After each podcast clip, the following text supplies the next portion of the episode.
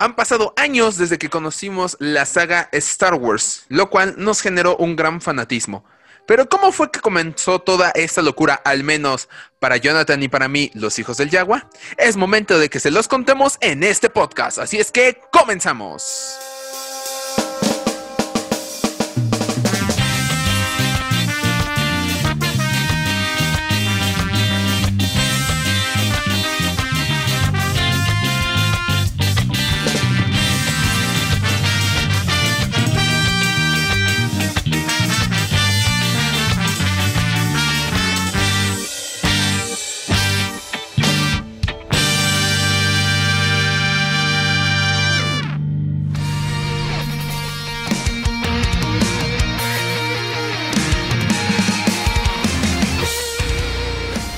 Bienvenidos a los hijos del Yagua. Mi nombre es Axel Enríquez. Les hablo directamente desde las oficinas de Fanworks y del otro lado de la computadora, gracias a este maravilloso invento que es el Internet. Saludo a Jonathan Pedraza. Jonathan, ¿cómo estás? Hola, ¿cómo están? Muy bien, muy emocionado grabando este tema. Siento que van a salir algunos, algunas lagrimitas de recuerdos, pero muy emocionado, muy emocionado, como siempre, para hablar de Star Wars el día de hoy. Sí, como lo hacemos cada semana cada jueves por la noche. Ya se nos está haciendo costumbre desvelarnos, pero vale la pena por hablar de Star Wars. Claro que sí, siempre. Sí, sí, sí. Pero antes, antes de ir al tema, pues ya saben, vamos a empezar con lo, lo más importante de esta semana. Eh, Jonathan, tú, tú, inicia, por favor, danos este, la primera noticia que tenemos esta semana. Sí, claro que sí. Y es un, una noticia de un personaje muy querido y muy conocido por todos, ya que salieron nuevas noticias de la serie de Obi-Wan Kenobi. Así es. Este declaró, fíjate que para una para un podcast amigo, amiguísimos nuestros, claro que sí. uy, sí, conocidísimos. Así es, llamado Happy Sad Confused. Eh, estuvo ahí platicando con pues un ratito ahí en el podcast y pues obviamente la pregunta obligada para Ewan McGregor es ahorita lo de Kenobi. Y él confesó que ya se pudo, este, pues pudo visitar como un poquito la, el set y se pudo probar su antiguo traje. estuvo, estuvo muy, muy nostálgico todo el rollo porque lo que platicaba decía es que se había metido tal cual al mismo traje, que le habían como guardado, digamos, el traje que había usado en el episodio 3 y que pues para él fue una sensación muy, muy placentera y pues obviamente de mucha nostalgia porque pues es un personaje que la verdad lo ha marcado no, me atrevo a decir, creo que es el personaje que, más lo ha hecho notar. Sí. Digo, probablemente yo, no digo que, no sea un buen actor y no interprete tus buenos papeles, pero creo que el de Kenobi pues, se quedó, ¿no? Como el más importante de su carrera. Entonces, pues fue muy, muy emocionante escucharlo, ¿no? Y decir, y se ve que es un, que es un actor que le tiene mucho cariño principalmente al, personaje de, de Obi-Wan Kenobi. Por lo tanto, pues yo creo que también los fans se lo, se lo premian, ¿no? Sí, exacto. Era justo lo que iba. Yo creo que el fandom lo ha tratado bastante bien eh, a Iwan McGregor. Eh, a mí me. Es uno de los actores como que más me ha gustado dentro de la saga Star Wars. Pero sí, también leí esta parte en la que eh, dice que entró al, al camerino en donde iba a, hacerse la prueba de vestuario y vio su. Pues su antiguo traje de Jedi del episodio 3 y le, le trajo muchos recuerdos. O sea, ¿hace cuánto fue eso? 16 años más o menos, ¿no? De las grabaciones y todo. Pues sí, sí, recordamos que episodio 3 se estrenó en 2005, en ese, en ese 2005 que pensábamos que iba a ser el final de Star Wars. Ya sé. O que apenas estaba empezando. Pero sí, sí, pues digamos, normalmente se graban un año antes, ¿no? Entonces, pues sí, digamos que las grabaciones eran 2014 y ahorita ya 2020, ya un rato, ya estamos viejos. Sí, ya, ya estamos viejos.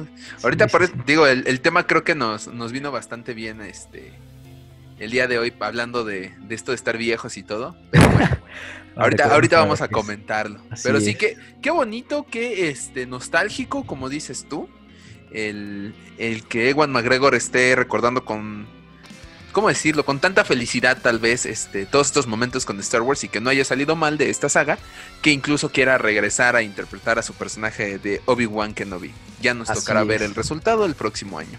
Así es. Muy bien. Efectivamente. Ok, vámonos con la segunda, la segunda noticia, que esta en específico me alegra mucho a mí. Porque si, si bien recuerdan, hace algunos podcasts eh, hablábamos de la noticia que se hizo un concurso de votaciones para saber cuál iba a ser el nuevo Lightsaber, es que tienen un nombre en específico, creo que se llaman Legacy. Algo así, sí, sí, Ajá, Un, un, Legacy Lightsaber, ¿cuál iba a ser el próximo que íbamos a poder adquirir en este en Galaxy Edge, este parque de, bueno, esta nueva sección de Disney? Ya ni tan nueva, ya tiene dos años, pero la pandemia no nos ha dejado disfrutarla como se debe. Este año no cuenta, así que le restamos. Este año no cuenta. No, de hecho ya me equivoqué. Eh, cumplió hace poco un año, pero como dices, no cuenta, entonces tiene unos meses de abierto, es nuevo, me vale gorro. Así es. Entonces, este, se hizo una votación en donde estaban diferentes tipos de sables. Estaba el de Anakin de episodio 2, estaba el de Ezra. Había, había varios interesantes, pero en lo personal, si no mal recuerdas, yo dije que yo quería el de Cal Kestis del videojuego Jedi Fallen Order y resultó ser el ganador. Se anunció. Sí, se me cumplió. La verdad, este se ve bastante detallado, se ve muy interesante y ya lo podremos adquirir en cuestión de un par de meses. Entonces, yo creo que para 2022 ojalá todavía queden cuando me vaya de viaje para allá. Ah, no, 2000, sí, 2022 tristemente. Yo creo que sí, igual hasta ya tenemos más, ¿no? Yo creo que una de las especialidades es sacarnos dinero mediante esos sables de luz. Entonces Maldita yo creo que eso. va a haber ahí varios diseños. Pero sí, está muy padre, ¿eh? o sea, de hecho el, el, el diseño del, del, sable, recordemos que es muy robusto porque era de la raza este de, de Sebo Ornelius que salió en Rebels. Entonces, pues por lo tanto es un sable bastante macizo, por así decirlo. Sí, sí, sí. Está interesante, se ve muy bien, se ve muy cool cómo, cómo están trabajando ahí todo el rollo, ¿no? Sí, ya nos tocará ver pues qué, qué sigue, o sea, qué otros sables podrían faltar ahí. Yo creo que van a aventar los de, de High Republic, seguramente ya para 2022 los vamos a tener algunos al menos. Pero ¿qué otro, qué otro lightsaber tú crees que falte? Mm, Es una buena pregunta. Es que hay muchos sables que realmente no conocemos. Yo creo que tiene que ser uno de, no de los comunes, ¿no? Porque pues claramente este los que están saliendo no son tan comunes, no son como de los personajes principales, por así decirlo. Uh -huh. ¿no? Entonces. ¿Sabes cuál falta y si es un personaje común? El de Rey, al final de episodio 9. Mm, probablemente. Pero, pero. Ese, a ver, ajá, ajá. Sí, pero ese ni siquiera lo hemos visto en figura, así que se me hace raro. Oye, sí. No sé si. Ese sí, ni, ni, en figura. O sea, yo creo que. No sé si ahorita te digo con la con la nuevo etiquetado que tiene Hasbro con las Black Series. Vaya a salir la versión de Rey con su sable amarillo. Pero, pues sí, ¿eh? No, yo no lo he visto nada. Nada más he visto algunas, este. Algunos props de, de gente o de pues, los artesanos que ya sabemos que ellos se la rifan inclusive más que los mismos productores de, sí, de juguetes o de réplicas. Uh -huh. Pero sí, es lo único que yo he visto al menos de ese sable. Probablemente yo creo que sí lo saquen, ¿no? Por la temática que tiene el Galaxy Edge. Seguramente. O bueno, es que no lo sé porque acuérdate que Galaxy Edge, si lo hacen realmente nada más canon, no podría salir porque ocurre antes de episodio 9. Pero nos estamos poniendo muy exquisitos con el canon y tal vez al final sí lo acaben rompiendo. Sí, yo creo que sí. Yo creo que terminan ahí haciendo que es un diseño especial o algo así. Te digo, yo creo que no van a desperdiciar la oportunidad de sacar esos tipos de sables. Digo que a, al fin de cuentas tenemos muchos sables de donde sacar, ¿eh? o sea, sí. Hay infinidad de sables que la verdad son muy padres y que no han explotado, ¿no? Entonces. Y eh. todavía faltan Galax digo, este falta este ah, eh, The High Republic. Así es, exactamente. Que por cierto, pues de ahí viene la siguiente noticia que vamos a hablar. Adelante, por favor. Sí, claro, ya que liberaron algunos artes, unos conceptos, eh, que pues si no los han visto, les sugiero que se metan a la página de Fanwars, ahí están, se publicaron en tiempo informa. Sí, sí, sí, esa es una buena forma de hacer un comercial. Así es. Patrocinado por Fanwars. Adelante, como todo el podcast, caray. Bueno, entonces, este, pues liberaron algunos artes de algunos personajes que van a aparecer en esta serie de novelas, podríamos decirlo. No sé si se va a quedar en novelas, pero. Yo espero que no. Yo también espero que no, y yo creo que no. Pero bueno, uh -huh. hasta el momento son novelas y son algunos personajes, entre los que figuran eh, un Wookiee. Tenemos un Jedi Wookiee con su, uh -huh. Con su traje y con su sable pues raro, ¿no? Parece como una espada de Excalibur, ¿no? Algo así. Sí, sí, sí, exactamente. Y su nombre, no sé cómo se pronuncia, pero aquí está como Burriaga. No sé realmente cómo, cómo se pronuncia. Burriaga. Así lo, lo vamos a dejar ahorita en español todos. Ajá. Burriaga. En algún momento yo creo que vamos a escuchar a alguien decir el nombre en inglés. Así es. Ese es el primero que tenemos. El segundo es este un personaje este claramente como afroamericano, con un sable verde y tiene ahí como un... Es curioso, ¿no? Tiene como un animal, una especie que realmente no hemos visto. No sé si tú la ubiques en, alguna en, alguna este, novela o algo así. No lo ubico yo, o sea, parece como un lobo, pero... Como un solo. No, no quiero ser, este, ¿cómo se diría? No, quiero ser grosero, no quiero ser racista, pero siento que este vato puede caer al lado oscuro por ese animal, porque no se ve que sea un animal muy afín al, lado de la luz, pero bueno. Sí, ¿Quién soy yo para opinar? Sí, está muy, muy, este... La, o sea, tiene como el estilo de... Pues sí, como de afroamericano, es que no, no, no sé cómo decirlo, pero ven, ven las imágenes para que, o sea, tiene todo como todo el, todo el tinte. Y su nombre es este Bel Setifar. Ajá. es medio raro, ¿no? Como bueno, ya estamos acostumbrados. Sí, ya, ya, nos acostumbramos. No todo puede ser Han, Luke y Leia. Exactamente, sí. Y antes no se quebraban en, la cabeza. Antes eran muy, muy, muy, muy tranquilos. Muy sencillos. Bueno, así, así es. Bueno, el siguiente es un, pues parece un Padawan. Ya tiene, se parece, le da como un aire al Obi-Wan de episodio 1 este, vemos sus ropas como muy coloniales, ¿no? O sea, sí, sí se ve como que es muy, muy clásico. Ajá, exactamente. Un, tipo como Star Wars clásico. Así es. Ajá, como si lo transportaras, pues realmente sí, como si lo transportaras años y tienen así como diseños muy, te digo, muy, muy coloniales o algo así. Este, y este personaje se llama Red Silas. Creo que Silas sí, sí ubico como el apellido, no sé, no sé si sea apellido, no sé cómo se manejen los nombres. Seguramente es apellido. Pero sí, no sé si, yo sí ubico, bueno, sí, sí más o menos me suena el Silas. Probablemente lo, lo involucren con algo. No soy muy, no digo, no, no conozco tanto del universo expandido, no soy, no soy muy afín igual a, leer muchos libros, pero me suena, me suena un poquito. Bueno, el siguiente es este igual, parece una Padawan. Tiene ahí su, su pelita de Padawan. Y este, el nombre de esta es Lula Talisola, ¿no? Es una igual este, de tez este, como afroamericana, todo el rollo. Eh, y pues sí, es una Jedi, igual con sus ropas, igual muy, muy antiguas. Y y pues ya, ¿no? Creo ¿cuántos faltan? Creo que ya es el último. No, ya son, son los cuatro Padawans. De hecho, eh, algo, algo chistoso que quiero resaltar de estos artes conceptuales que lanzó Star Wars es que los cuatro Padawans, hasta el Wookiee, tienen como su, su trencita de Padawan, que ya conocíamos en episodio 1 y episodio 2. Entonces, eso a mí me llamó la atención, sobre todo en el Wookiee, porque pues tomando en cuenta que es peludo todo, se me hace muy chistoso que tenga su, su trencita y aparte bastante larga.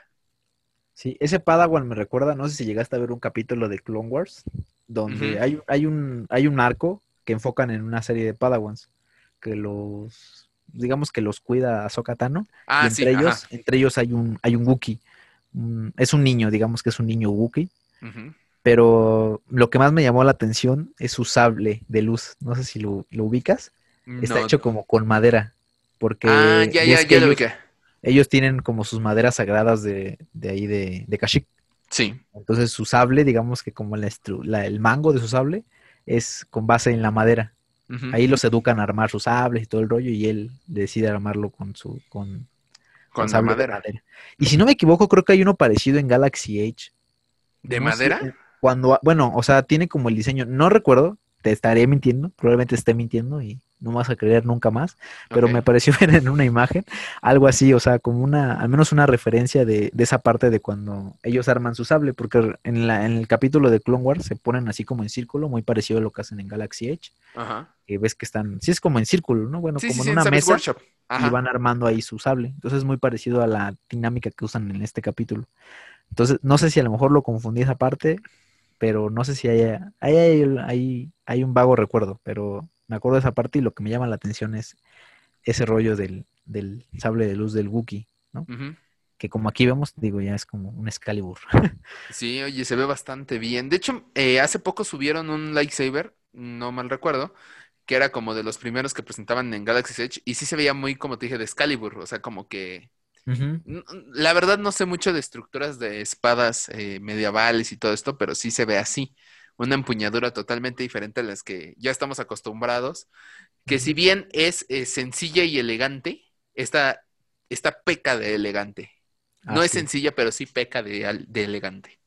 Así Digo, para que se den una idea, digo, son como eh, la espada del Wookiee es como las que usan en La Señora de los Anillos, que tienen así como eh, líneas a los lados, o sea, está como... Como en forma de T.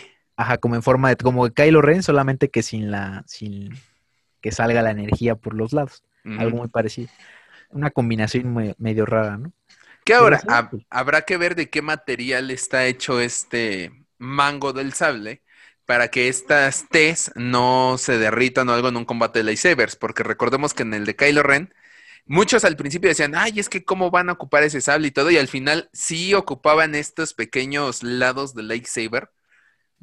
Kylo Ren lo ocupa para eh, lastimar a Finn en el episodio 7 y en el episodio 9, literal con uno de esos este, lados del lightsaber, eh, acaba matando a uno de los personajes que aparece al principio de la película. Así es. Sí, Hay que ver qué uso le van a dar acá. Sí, sí, sí. O sea, yo creo que, te digo, me gusta mucho como el, tono que le están dando. Mm, o sea, sí, sí se ve que son Jedi y a la vez se ve que son, que ya hay un tiempo pues largo, ¿no? Entre episodio 1 y esto. ¿Cuántos años eran? ¿700? Algo así, ¿no? Una cosa así, 700, Sí, 700 años. Entonces, o sea, sí se ve como ese, ese, esa antigüedad en los trajes, ¿no? Como de edad media, algo así. Entonces, digo, para que no se lo contemos nosotros y lo vean más o menos. Ahorita tratamos de describirlo, pero pues creo que una imagen dice más que mil palabras. Entonces, pues métanse ya al, al Facebook de Fanwars para que vean las imágenes. y, pues, están muy cool. También hay unos artes de unas portadas de. Sí, de, Marvel. Exactamente, aparece un este, uno de la, especie de este de, de Bosk. Es un. Un Jedi. Sí, pero ¿cómo se llama la especie de, de bosque? no este estoy seguro. De especie sí te voy a fallar algunas. Es tras, trasdoshano. Mira, nada más. Trasdoshano. Este, y hay unos, este, parecen como bounty hunters, ¿no? Algo así. Y tal parece que es un, como un estilo de, de Darth Maul porque tiene las, los tatuajes y su piel es roja. Digo, por lo que estoy viendo, ¿no? Realmente no. Y una Twi'lek por los, por los Sí, por, las coletas. No sé cómo se le llaman, pero sí, es, eh, parece una Twi'lek realmente. Así es. Sí, sí, sí. Y, y, en la otra vemos como una especie muy parecida a la que vimos en episodio 7, cuando que entró a la nave esta de... de ah, bueno, al final en Falcon. Ah, sí, sí, sí. Espera, espera. Estas son, este... Ay, Dios mío, hacía un show de episodio 7 cuando trabajaba de, en fiestas infantiles y no me acuerdo. Esa es una, anécdota muy chistosa porque eh, seré rápido. Yo interpretaba a Finn con maquillaje claramente. Este, y todo el principio hasta llegar a Takodana, todo ese principio de la película me lo chutaba con los niños, yo solo en 10 minutos en una narración. Y, y nunca aburría a los niños. Porque aparte me daban el libreto y yo así de, oigan, pero esto yo ya me lo sé, he visto la película muchas veces. A ver, hazlo. Y pum, pum, pum, y me salía re bien. Pero ahorita no me acuerdo de esta criatura y la, la, la mencionaba ahí. Vas a tener que subir eso, vas a tener que grabarte haciendo eso. Ah, ándale. Renters, renters. Sí. Vas a tener que vas a tener que grabarte haciendo eso y subirlo a YouTube para, para generar vistas. No, ya, ya me, yo ya me retiré de eso. No, ¿por qué? Pues porque. ¿Por no gustan las, porque ya no gustan las precuelas, digo, las, este, las secuelas o qué? No, fíjate que sí, y sorprendentemente eh, hacíamos bastantes shows de secuelas eh, para niños. O sea, así como que yo me di cuenta varias veces que a los niños les gustaban muchísimo las secuelas. E incluso cuando hacíamos shows de precuelas, de. No, de la trilogía original con Vader y todo, había niños disfrazados de, de, bueno, niñas disfrazadas de rey. O sea, era muy padre y yo decía, ay, por favor, que no me salgan que a los niños no les gusta Star Wars, porque lo estoy viendo. Claro. Entonces, sí, yo era... Pues el sueño de, Lucas, ¿no? Que era principalmente dirigido para niños. Ahí se ve reflejado. Sí, claro. Pero bueno. Vámonos con la siguiente noticia. Y la siguiente noticia está enfocada por el momento para México. No sé si esto llegue a otros lados de Latinoamérica. Espero que sí, y si no, buscan con sus distribuidores de juguetes más cercanos. Pero para la gente de México, esos coleccionistas que decían, hey, oigan, vamos a tener el halcón milenario de la Vintage Collection, que, ¿cómo decirlo? Como que forma parte de esta línea de Galaxy's Edge. O sea, como las, las exportadas de Galaxy's Edge Digamos que es una amalgama, ¿no? Porque es entre Galaxy Edge y Vintage Collection. Ándale, exactamente, es una combinación extraña, igual que las Black Series de Galaxy Edge. O sea, estas, estos juguetes que supuestamente no iban a salir del parque, pero gracias a la pandemia acabaron saliendo a tiendas como Target y todas estas. La duda era, ¿va a llegar a México y a Latinoamérica? Pues bueno, Juguete y Collectors ya sacó la preventa de esta nave gigante. Bueno, no es gigante, es grande, así dejémoslo. Una nave digna de una Vintage Collection. Ahí saquen proporciones ustedes. Eh, esta preventa llegará en noviembre del 2020. No especifican día, puede ser desde el 1 de noviembre hasta el 30 de noviembre, pero ahí tómenlo en cuenta. Pero eh, Jonathan, aquí otra vez te digo, eh, abraza tu cartera, siéntense los dos porque no quiero que se me desmayen y se pongan un tremendo golpe, porque el precio de esta coqueta nave, que incluye, antes de dar el precio vamos a decir que incluye la nave a este Hondo Naka, porque está basada en, el, en la atracción Smuggler's Run de Galaxy Edge. Trae a un Chewbacca con 1, 2, 3, 4, 5, 6 poros. Yo creo que lo que por eso cuesta tanto, por los seis pores. es lo que yo creo. Sí, yo también. están muy, están, muy, este. Están muy cotizados los pores. Exactamente. y aparte todos vienen así con, con chubaca, todos bien amontonaditos. Bueno, ahora sí, el precio de esta coqueta nave con los personajes y todo es de 11 mil pesos. ¡Ay, nada más! No, pues sí. Está el mismo precio, de, hecho, que la Razor Crest de Vintage Collection de, la, de. Así es. Que por cierto, ahorita apenas estoy entrando a Juguetivici. Ajá, y me estoy dando cuenta de que. No, no, no, sigue, sí sigue. No, hasta crees que se va a acabar esto. Pero ya está actualizado y ya tienen imágenes del Baby Yoda de, de Vintage. O sea, sí va a traer el Baby Yoda también aquí a México y todo el rollo. Ok, bueno. Pero. Pues era, era, una de las, este, de los Sí, de, los, premios. De los premios, exactamente. Que al final no sabemos si estas preventas están entrando como a al proyecto Haslab, que yo esperaría que sí, porque eso ayudaría muchísimo más. Sí, pero, pero 11 mil varos no lo sé, güey. Es mucho. Es que aquí lo que nos pega, la verdad, y lo que nos vino pegando ya hace un ratito, es el tipo de cambio. Sí. Digo, independientemente, por ejemplo, Juguetivici, siempre se elevan, digamos que un 10 o un 20% del precio normal que encontramos en tiendas. Por poner un ejemplo, una Black Series en Walmart, en Chedraui, en Amazon o algo así, te salen en 500 pesos actualmente.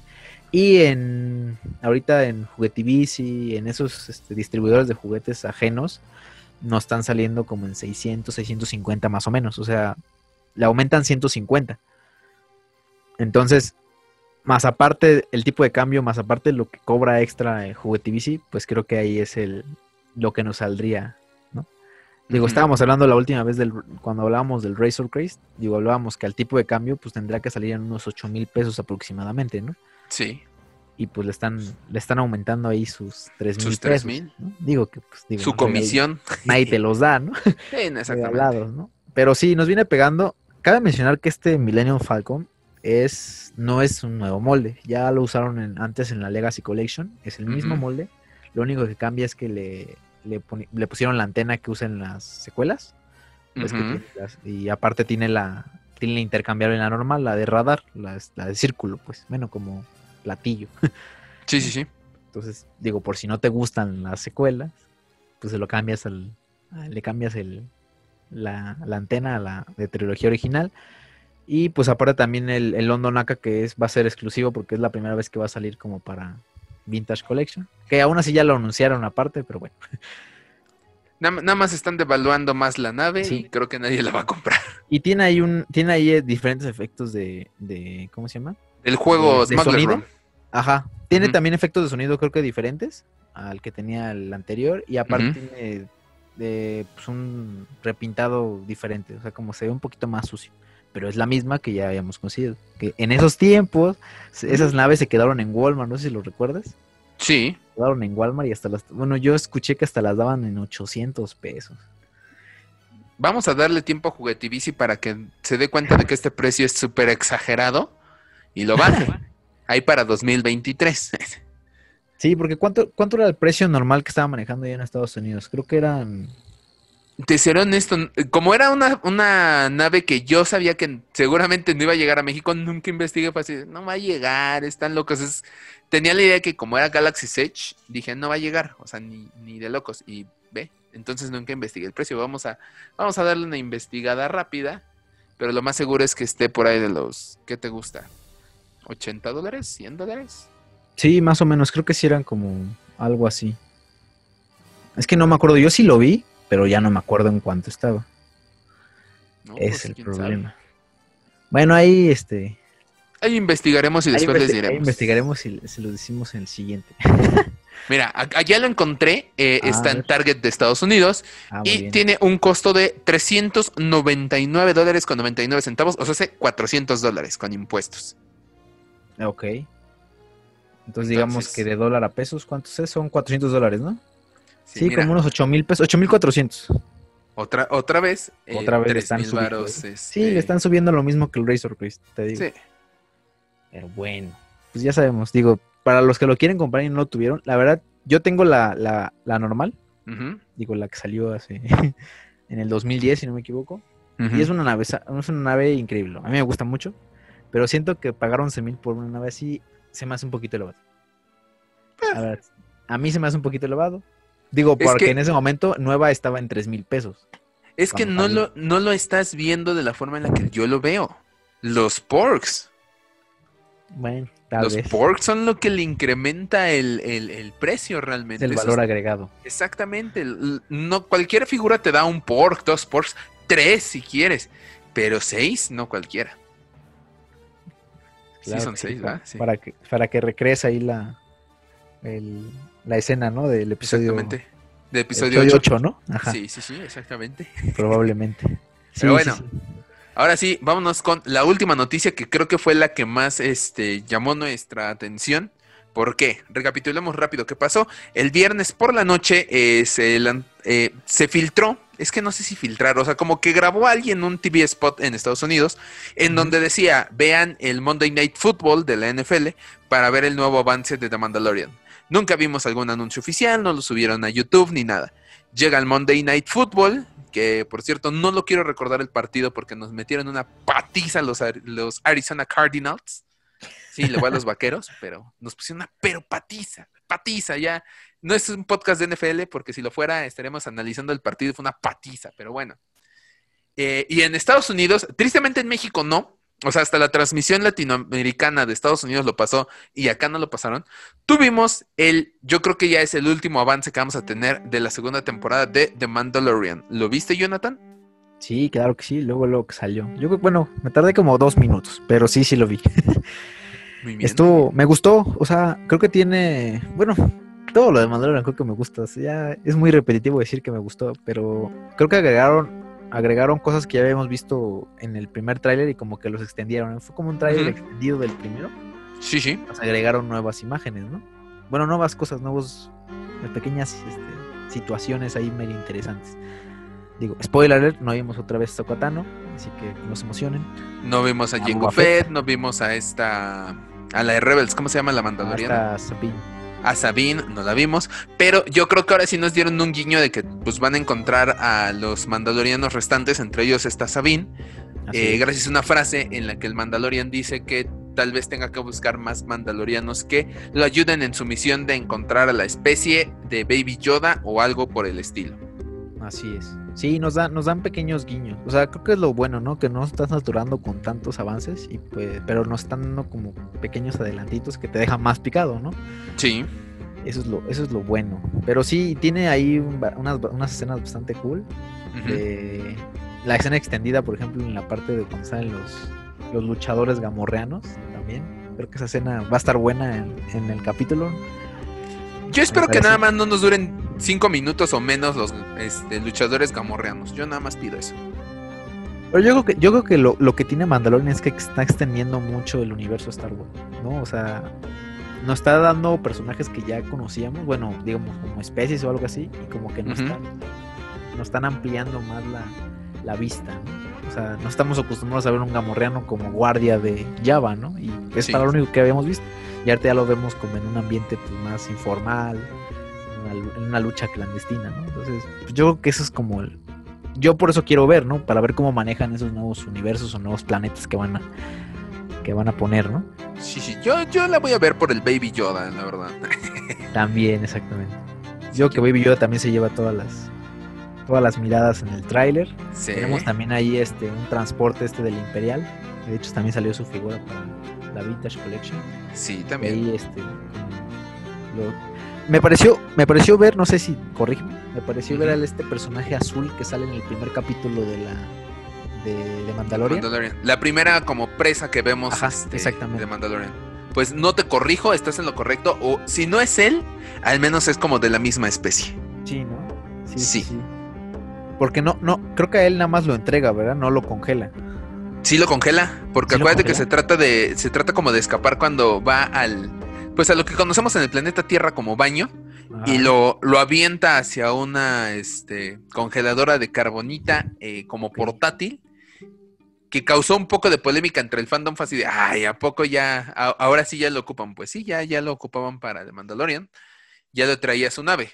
Entonces sí lo congela. Sí, cierto, ya me acordé. Entonces, eso es lo que me hace dudar un poco si es el, el, mismo personaje o es un personaje de la misma especie, pero pues diferente persona, por así decirlo. Exactamente. Sí, porque sí lo entrega, ¿no? Pues por eso le pagan, ¿eh? Con eso se hace su hombrera de, de Beskar. Pues sí, ya veremos, a ver. O sea, tiene ahí varios guiños, no te explican mucho. Es un, es un clip bastante cortito, creo que dura como dos minutos. ¿Cuánto dura? sí, como, o menos. Sí, sí, está, está en un minuto, creo. Ajá, sí, un minuto, pero pues sí, amplía mucho las cosas y te da como un panorama ahí bastante interesante y te deja picado, ¿no? Entonces creo que eso es lo interesante de, de The Mandalorian. Pues ya esperemos, ¿no? Digo, el 30 ya, ya falta una semana ahorita. Ya, de hecho, eh, ahorita qué horas son? Son las 12.27, ya falta una, una semana exactamente. La próxima semana, yo creo que el tema que deberíamos de tratar ya es directamente de Mandalorian, así a horas del estreno. Sí, el, el, el, que ya tenemos pensado, ¿no? Sí, sí, sí, exactamente. De Mandalorian, una nueva esperanza. Sí. Sí, porque yo creo que hay muchos puntos a favor de la serie, hay puntos en contra, hay fandom a favor y sorpresivamente creo que hay un muy poco fandom que está en contra de esta serie, pero ya lo hablaremos la próxima semana. Sí, me parece perfecto. Muy bien, entonces ahora, ahora sí, vámonos ya eh, al, tema que nos atañe esta semana, el tema que, que llevamos preparando días, dijo nadie nunca, nosotros preparamos nuestro tema a la hora de grabar. Así es. Muy bien, eh, ah, ¿quién dio la introducción al tema anterior, tú o yo? Creo que yo. Ok, entonces e, este, esta introducción me toca a mí, si te parece, o, gustas tú dar en la introducción. Como gustes. Ok, vamos, yo, yo empiezo, vamos a, a iniciar este tema y los micrófonos son todos míos.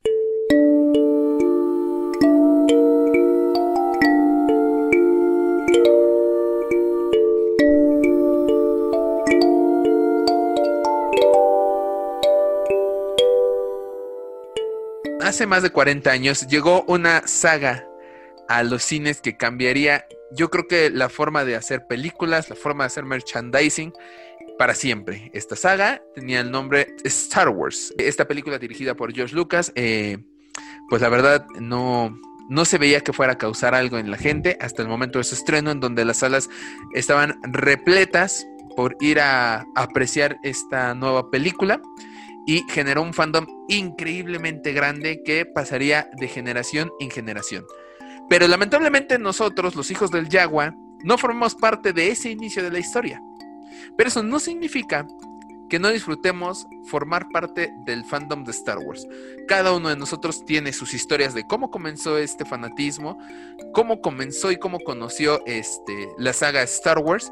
Y creo que es un buen momento de hablar este, sobre este tema.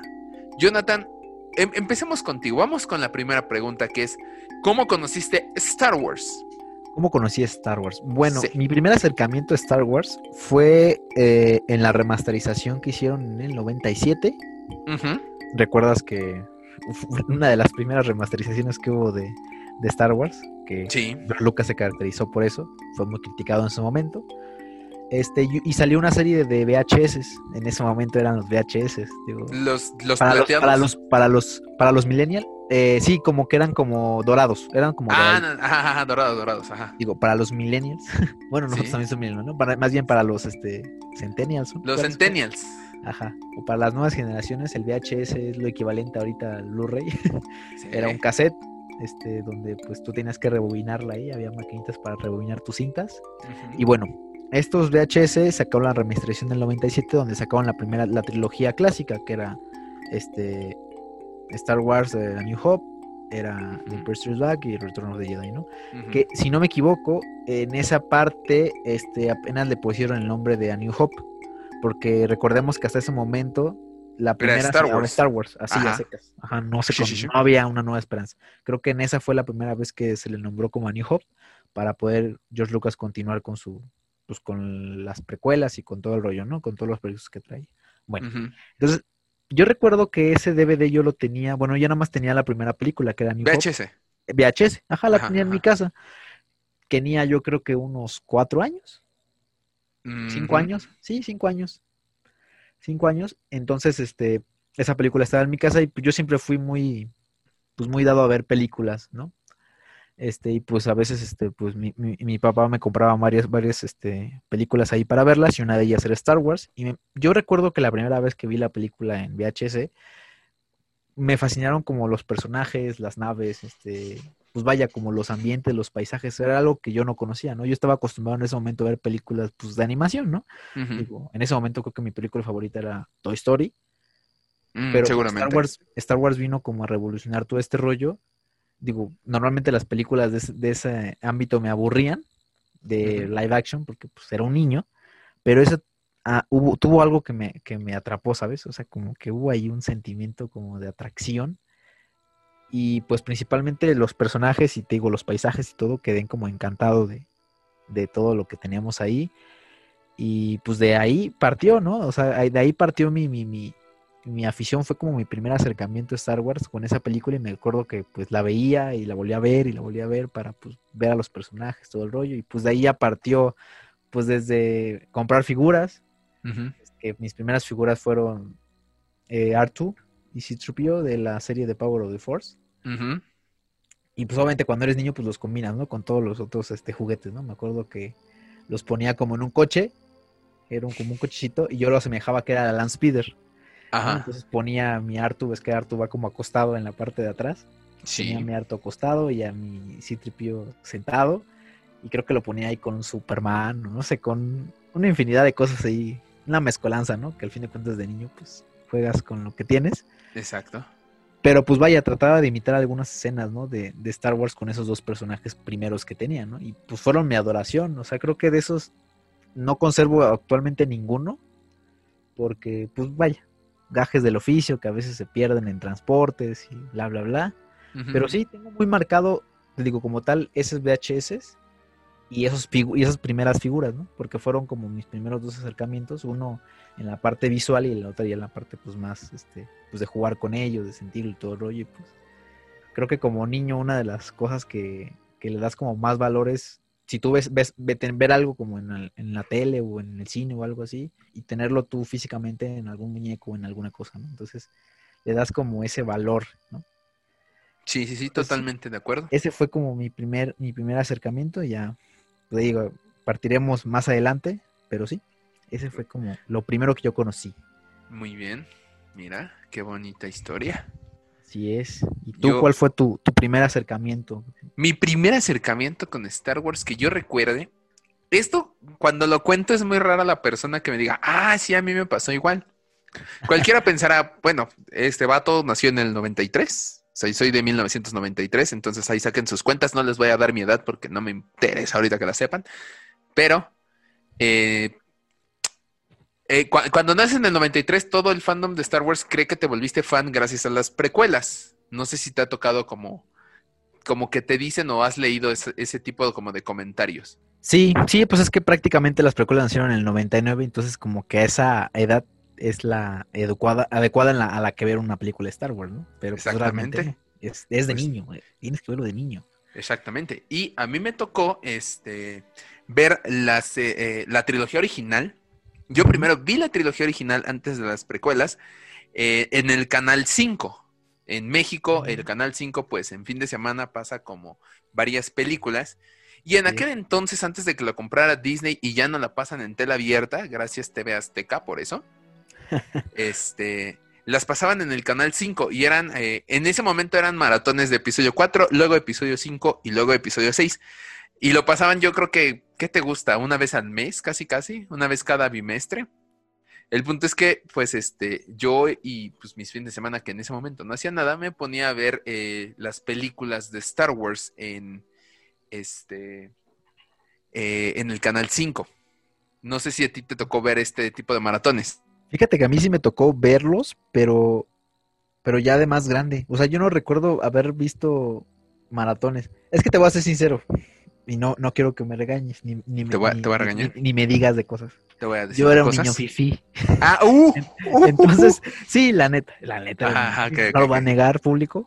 Fui un niño fifí. Entonces, pues yo tenía cable. Entonces, pues yo los canales que veía eran este, pues Discovery Kids y esas, y esas cosas para niños, ¿no? O sea, que ves en programación de cable. Entonces, yo rara vez veía el canal 5. De hecho, canal 5 lo vi ya como más de.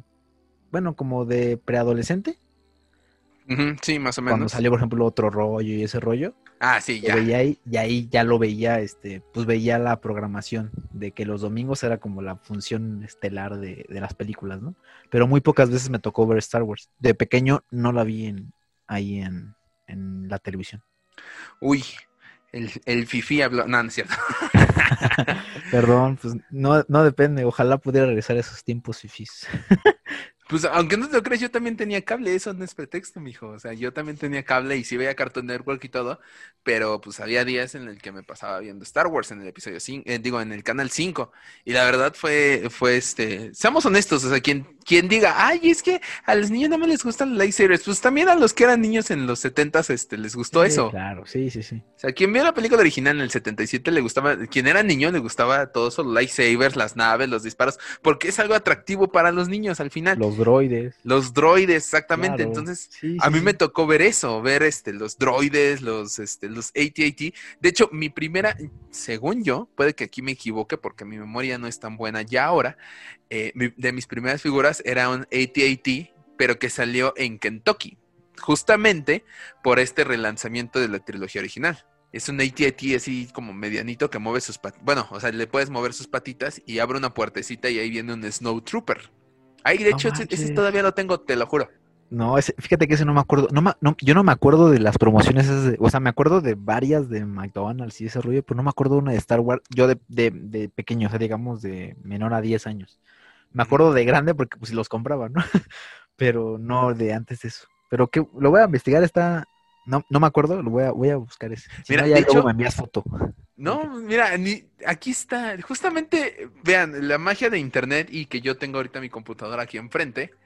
eh, aquí encontré una imagen del este ad, ad de Kentucky Fried Chicken promoción de 1997. Este dice Nueva Zelanda, pero es el mismo que yo tengo acá en México porque también llegó a México. 1997, ¿no? El- Sí, fue el, El, la- el juguete, ajá, exactamente. Entonces, le acabo de enviar ahorita el link a Jonathan para que lo vea y le voy a enviar otra imagen de, de otra de esta figura. Ese es el según yo, esta es la primera figura que tengo de Star Wars. Wow. Y sorprendentemente todavía la tengo. Wow, eh. Eso sí, eso sí, fíjate que eso no me acuerdo. Mira, No, para que veas, es- son cosas sí, que tal vez algunos recordarán, algunos este, pues fans que nos escuchen, tal vez mayores que yo, o sea, hace del 93 para atrás, se han de acordar de esta figura, tal vez, tal vez no, algunos tal vez la tengan todavía, pero este sí, A, a lo mejor los coleccionistas los tengan en bolsa y en caja. tal vez, sí, porque todavía hay quienes Con, la- con tengan las bolsa. papas, ¿no? De, no digo, con, la- con, No. el, con, el- con el pollo de, de Kentucky. No, todavía. guácala. no, guácala, no, no, no. Y también, también tenía, eh, estas tam- tampoco sé si te acuerdes, A pero ver. Sonrix, que era una, era una marca Ah, de no, dulces. sí, sí, ese sí. Ah, bueno, una- unas naves de plástico súper sencillas. sí, sí. Bueno, yo tengo todavía Ni algunas tanto, naves ¿eh? de esas. Ni tanto, no eran tan sencillas, porque si los comparas Ah, bueno, con detallados eran. que hay, con Sí, ahora sí. ahorita, dices, wow, esto, esto parece este super mega impresión 3D, ¿eh? Sí, Le, le metían un, un detalle. Sí, increíble. De hecho, de esas naves tengo varias. Nunca tuve un este, o bueno, no recuerdo. A lo mejor sí la tuve y la perdí, pero no tuve un este, un TIE Fighter y un X-Wing, que sí existían. Después los busqué y ahora que eres grande ya lo buscas. Sí, claro. Eh, pero no, no tenía esas figuras, no tenía el halcón milenario, pero muy pocas personas, creo, todavía tienen eh, la estrella de la muerte. Sí, que es de las más difíciles, de hecho. Esa yo la tengo. Y, e igual era por estas ediciones especiales para la, el, este, este, relanzamiento que se hizo de la trilogía original de la Guerra de la... Todavía era mencionada en México como la Guerra, de, las Galaxias. Y lo digo porque Internet, si buscan en Google Sonrix Star Wars, pueden encontrar eh, los, los empaques, no, sí, sí, sí, las cajas donde venían estas naves y la colección de naves. Claro, sí, sí, sí. Entonces, este... Los que, los que no los ubican son como unas navecitas de un color, como color gris pero tenían como en, lo, en, pero tenían como un wash, o sea, como unos detalles en, negro, o sea, las líneas y todo el rollo. Sí. Tenían detalles en negro y la verdad estaban muy, muy detalladas. Yo todavía tengo como dos o tres. Tengo un, ¿cómo se llama? El, el del episodio 5, el grandotote, el exejo. ah, este, un este. Ah, un Executioner. No, el Executioner es del episodio 8, creo. Pero algo así, ajá, una nave de estas, este, de, del Imperio, pues. Ajá. Tenía también el, la X-Wing, el Slave One. Ajá. Tengo ahí por ahí también de tener el Snow, el Snow Speeder y la Big Wing. Pero sí, o sea, eran naves súper super detalladas. Y como, y como bien dices, o sea, la, Estrella de la Muerte es de la, era de las más cotizadas. Bueno, ahorita es de las más cotizadas, digo. Las otras, te vas a lo mejor a un mercadito o algo así. Y las encuentras. Cuando podías ir. cuando podías ir, ajá, y las encuentras y te, las venden como en 20 pesos, digo, no están tan caras, todas las puedes conseguir, ¿no? Pero sí, cuando compras como todo el paquete con el que viene con la estrella de la muerte, sí te la dejan caerles. Sí, era, y yo todavía tengo mi estrella de la muerte. Tendré, creo que tengo un par de destructores estelares, eh, la nave del emperador de episodio 6 y uno de estos, este, no sé qué modelo de nave sea, pero estas que parecen como zapatitos eh, que aparecen en el episodio 5 en Cloud City. Ajá, las naves de, ajá, del... de Lando, pues, bueno, del, como de guardias de, Lando. ajá, como guardias de Lando, de los azulitos. Anda, exactamente. Entonces, esas son las que yo tengo. Entonces, todos esos juguetes todavía los tengo aquí guardados. Y era como que lo que a mí me gustaba, las naves, obviamente las peleas de lightsaber. Nunca tuve un lightsaber en, de chiquito. No, no, tenía como esos originales, porque pues la verdad estaban muy cuchos, pero te vendían en, en los tianguis y todo, te vendían unas, eh, unos sables eh, como, ¿cómo se llaman ahora este? De telescopio, que lo aventabas y se abrían. Mm, ajá, es como extendibles, ¿no? Ajá, exactamente. Que ahora ya, eso, eso hasta hace pocos años descubrí que el fandom ya tiene nombres como de cada clase de juguete de lightsaber. Y estos eran, en Estados Unidos creo que se llaman como telescopios, los expandibles. Entonces, este, para mí me pareció muy increíble. Y tenía varios de esos juguetes súper sencillos de plástico, que hoy en día creo que ya hasta los puedes imprimir en 3D para, para tus hijos. Está padrísimo. Entonces yo, yo tuve de esos sables eh, sencillos, pero pues era, era niño, ¿no? A mí me gustaba mucho jugar con mi papá, con esos sables, con mi hermano, con esos sables. Entonces, pues no te importaba tanto. Ya cuando llegaron las precuelas, pues yo si bien no era un experto de Star Wars y un erudito, nada más era un niño que le gustaban los robots, las naves y los lightsabers, pues me gustaba ir al cine a ver estas películas, las precuelas. Sí, sí, sí. Que ya digo, yo no recuerdo que de chiquito se me hayan hecho pesadas. Recuerdo muy pocas cosas de cuando era niño, pero los, los dudas de lightsaber eran impresionantes. Yo, yo te voy a decir algo así con respecto a eso de los cines para que tú y yo nos sintamos viejos. A ver, a ver. y, les compartamos a los demás cómo era el cine antes. Ah, ¿Recuerdas que antes eh, había permanencia voluntaria, lo que se conocía como permanencia voluntaria? Sí. para los que no sepan, la permanencia voluntaria es que tú te podías quedar en el cine. O sea, digamos que si había una función, estaba la función de las 5 y la película acababa a las, que las seis y media y la siguiente a las 7. Tú te podías este, fácilmente quedar en la sala y ver la, ver la película, la que, la que seguía o la misma. Sí, de hecho era muy chistoso porque si llegabas tarde a la función de las 5, llegabas a 5 y media, 6, te quedabas para ver el principio. Exactamente. Sí, sí, recuerdo. Yo para episodio 1, yo me acuerdo que, que llegamos tarde, fui con mi papá obviamente, llegamos tarde a la función eh, nos quedamos, terminamos de ver la película, la volvimos a iniciar, la vimos completa y vimos como la mitad de la siguiente. O sea, digamos que nos aventamos como dos, como dos veces la película por la permanencia voluntaria. Y esa fue la primera película que yo vi de Star Wars en el cine, que fue episodio 1.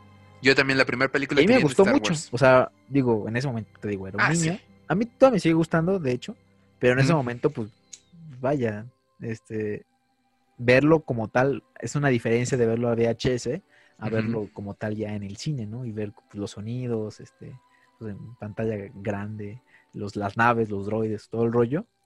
Y yo me acuerdo que cuando yo vi episodio 1, no sé, no, no sé si a alguno de ustedes les haya pasado o a ti te haya pasado, a mí me pasó, digo, a lo mejor ahorita ya lo veo digo, qué güey fui, pero yo pensaba, porque yo, digo, la primera película que yo vi fue episodio 4. Ajá. Y luego la siguiente película que vi fue episodio 1. Ajá. Entonces yo pensaba que Anakin Skywalker de episodio 1 era Luke Skywalker. Era Luke Skywalker de episodio 4, porque pues que pues, estaban güeritos y todo el rollo. Y dije, ah, pues son los mismos, ¿no? Ajá. Entonces, yo decía, pero pues ¿por qué le cambiaron el nombre? Yo a lo mejor ya después le cambiaron a Luke Anakin, ¿no? O se llamaba Luke Anakin Skywalker, me acuerdo muy bien.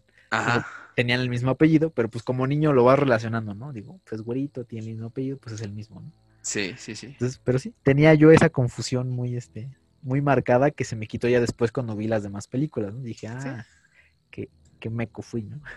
Bueno, pero eres un niño, o sea, ya de, niño no, no era importante saber que, eh, por así decirlo, que era canon, los datos importantes de las películas, los guiños. Ese yo creo que ya venía este, después de episodio 3, que ya éramos unas personas pues, un poco más grandes, ya empezamos a darnos cuenta de ciertos detalles. Sí, claro. Sí, yo cuando me empezó, ya me empezó como a formalizar como tal fue en, episodio 2.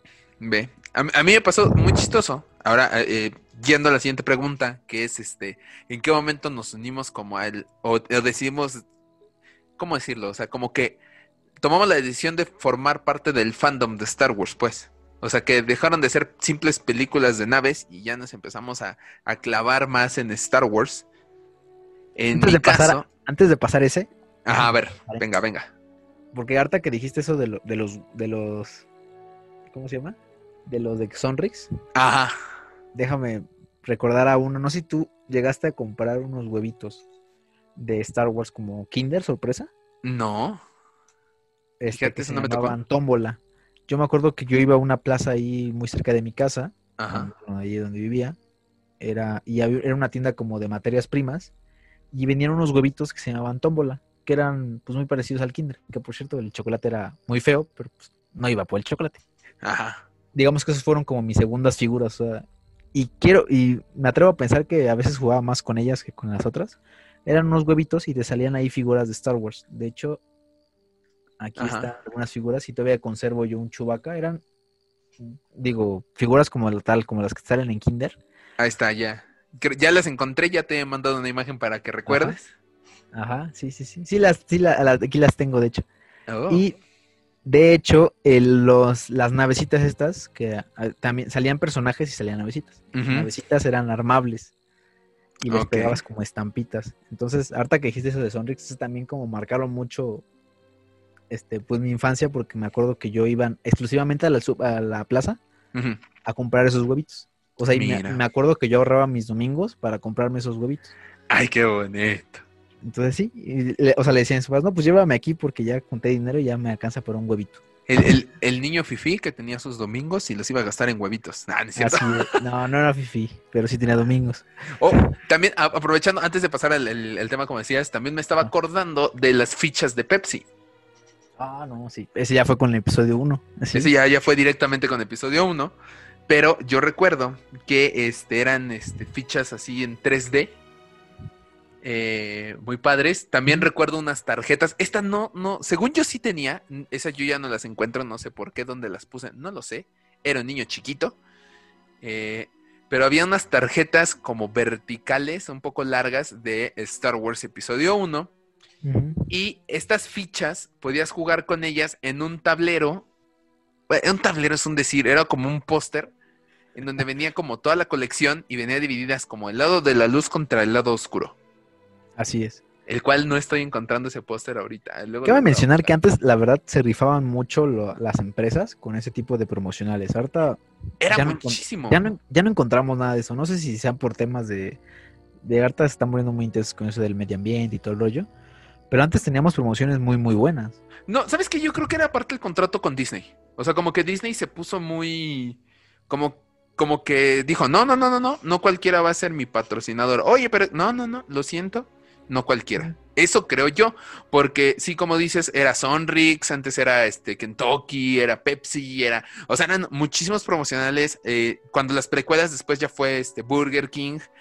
Eh, o sea, había mucho. Yo recuerdo en Burger King para episodio 3 salieron unos juguetes y aparte te regalaban un como álbum que tenía, ah, te daban el álbum y como todas las estampas que eran como de cartoncito, entonces tú las pegabas y ya, no era el gran chiste, pero es lo que te daban. Pepsi te daba este vasos, eh, estas tarjetas, las fichas, o sea, eran en verdad muchísimo merchandising de Star Wars a donde voltearas. Papas, te Te dabas incluso, por ejemplo, Pepsi también, no sé si llegó hasta ver, hay unas tapas que tienen figuras como tal. O sea, son unas figuras. A mí, yo no las compré en su momento, pero ya las vi de grandes. Ah, no, sé si las, no las mira, son unas, este, ¿cómo se llama? Unas tapitas. Ajá. como un portatapa que tú ponías en la taparrosca de la Pepsi y era como la, el portatapa azul y arriba había personajes de Star Wars. Ya eran como bustitos o eran personajes completos. Yo por ahí tengo un Grievous. Creo que ya la encontré. Creo que la encontré. Esto... No me acuerdo de esto. Oh, Dios mío, yo no recuerdo esto. A lo mejor yo, yo no, las vi. Yo no las vi, pero las vi ya de grandes ya como, ya como coleccionista. Yo creo que ya las trajeron de Estados Unidos, porque estoy viendo que esta colección la tenían en Estados Unidos. Al parecer, por todo lo que estoy viendo, es, nada más en inglés. Sí están los bustos como de personajes y las figuras. Haz de cuenta que veo un Yoda en busto y veo en atrásito de él una figurita de Yoda. Así es, sí, sí, sí.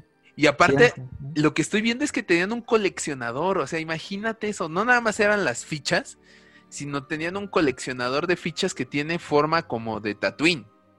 Es más, te voy a enviar la foto. Esto es, increíble, nada más.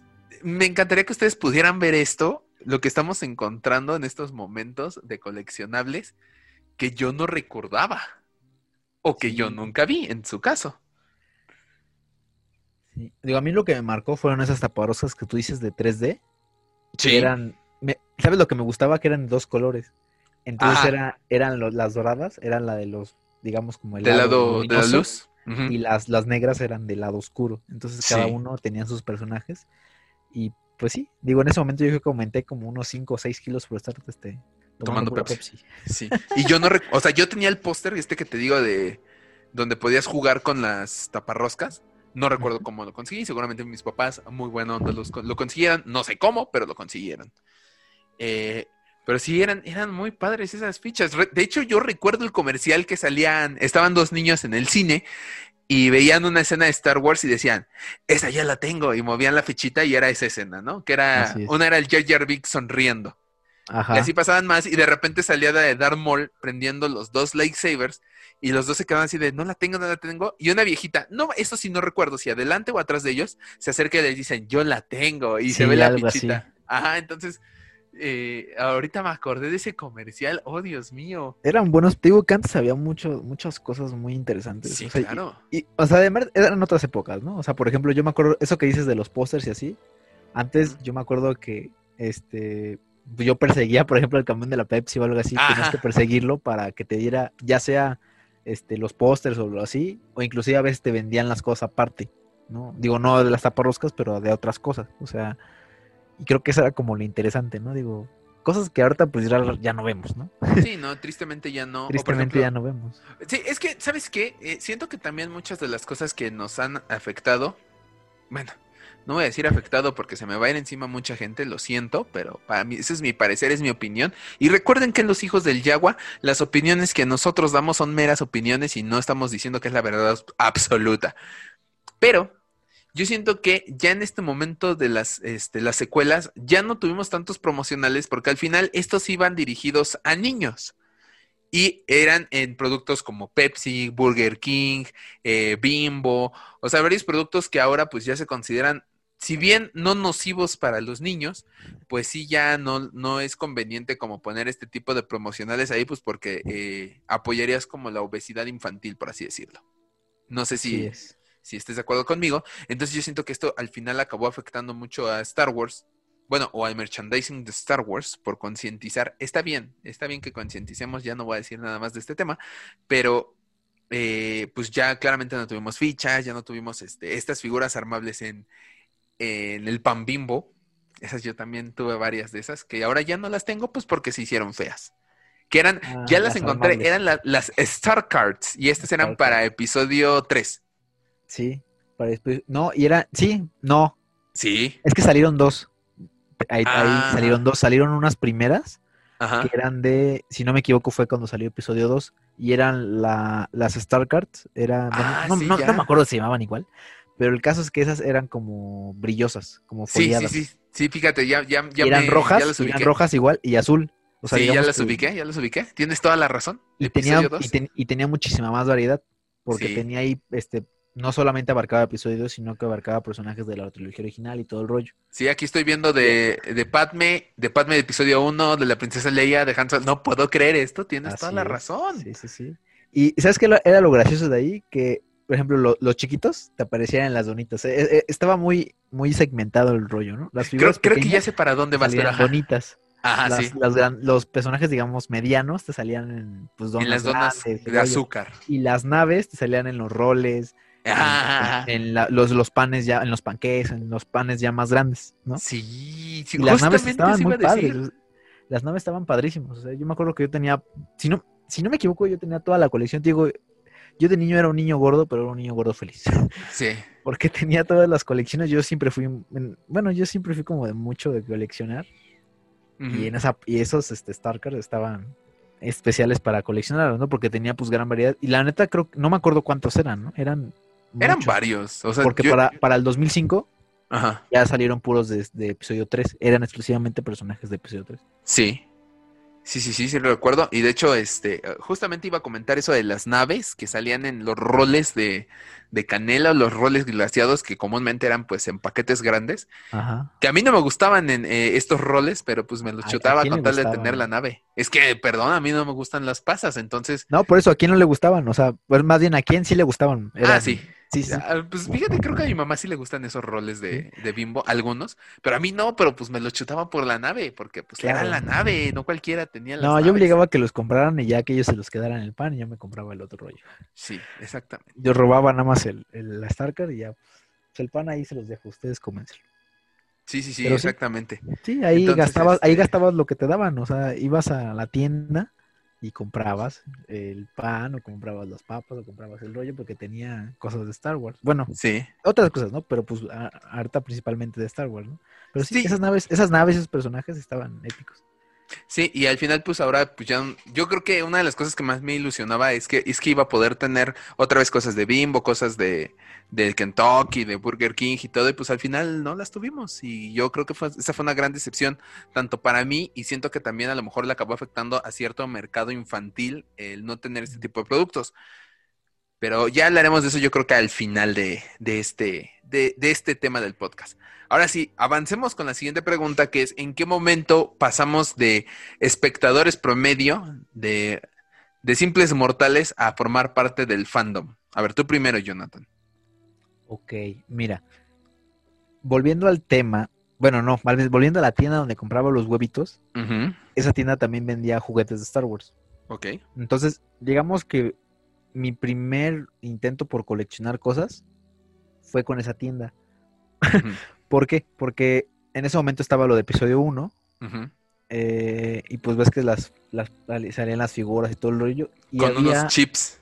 ajá, a Ajá. eso iba. Y Oh, recuerdas que había una maquinita Ajá. que este que tú le ponías el chip arriba y hablaba. Era como Sí. una bocina, no sé. Eh, tenía la forma de un comunicador. De Sí, sí, sí, de, ajá, como de los de Gillette. De Ajá, exactamente, esos mismos. Entonces tú comprabas el aparatito este y, y le ponías los chips de que venía con cada figura del, de Star Wars, de Ujú. episodio 1, y le apretabas un botón y hablaba, eh, bueno, decía frase del personaje. ¿no? Ujú. Lo que intentó ahorita El Force Link. vagamente el Force Link, ¿no? Sí. Este, pero bueno, en ese momento pues era como un quitazo, ¿no? Para las figuras de Star Wars, ¿no? Como era un salto, ¿no? Sí, un- una, una evolución en los en, en las- los juguetes, pues. Así. Entonces, Ujú. yo creo que mi primer acercamiento con el coleccionismo fue ahí porque yo ahorraba mis domingos para comprarme ese, esa maquinita. Oh. Compraba esa maquinita. Si no me equivoco, que al fin de cuentas no lo compré porque creo que compré sea. otra cosa. Ok.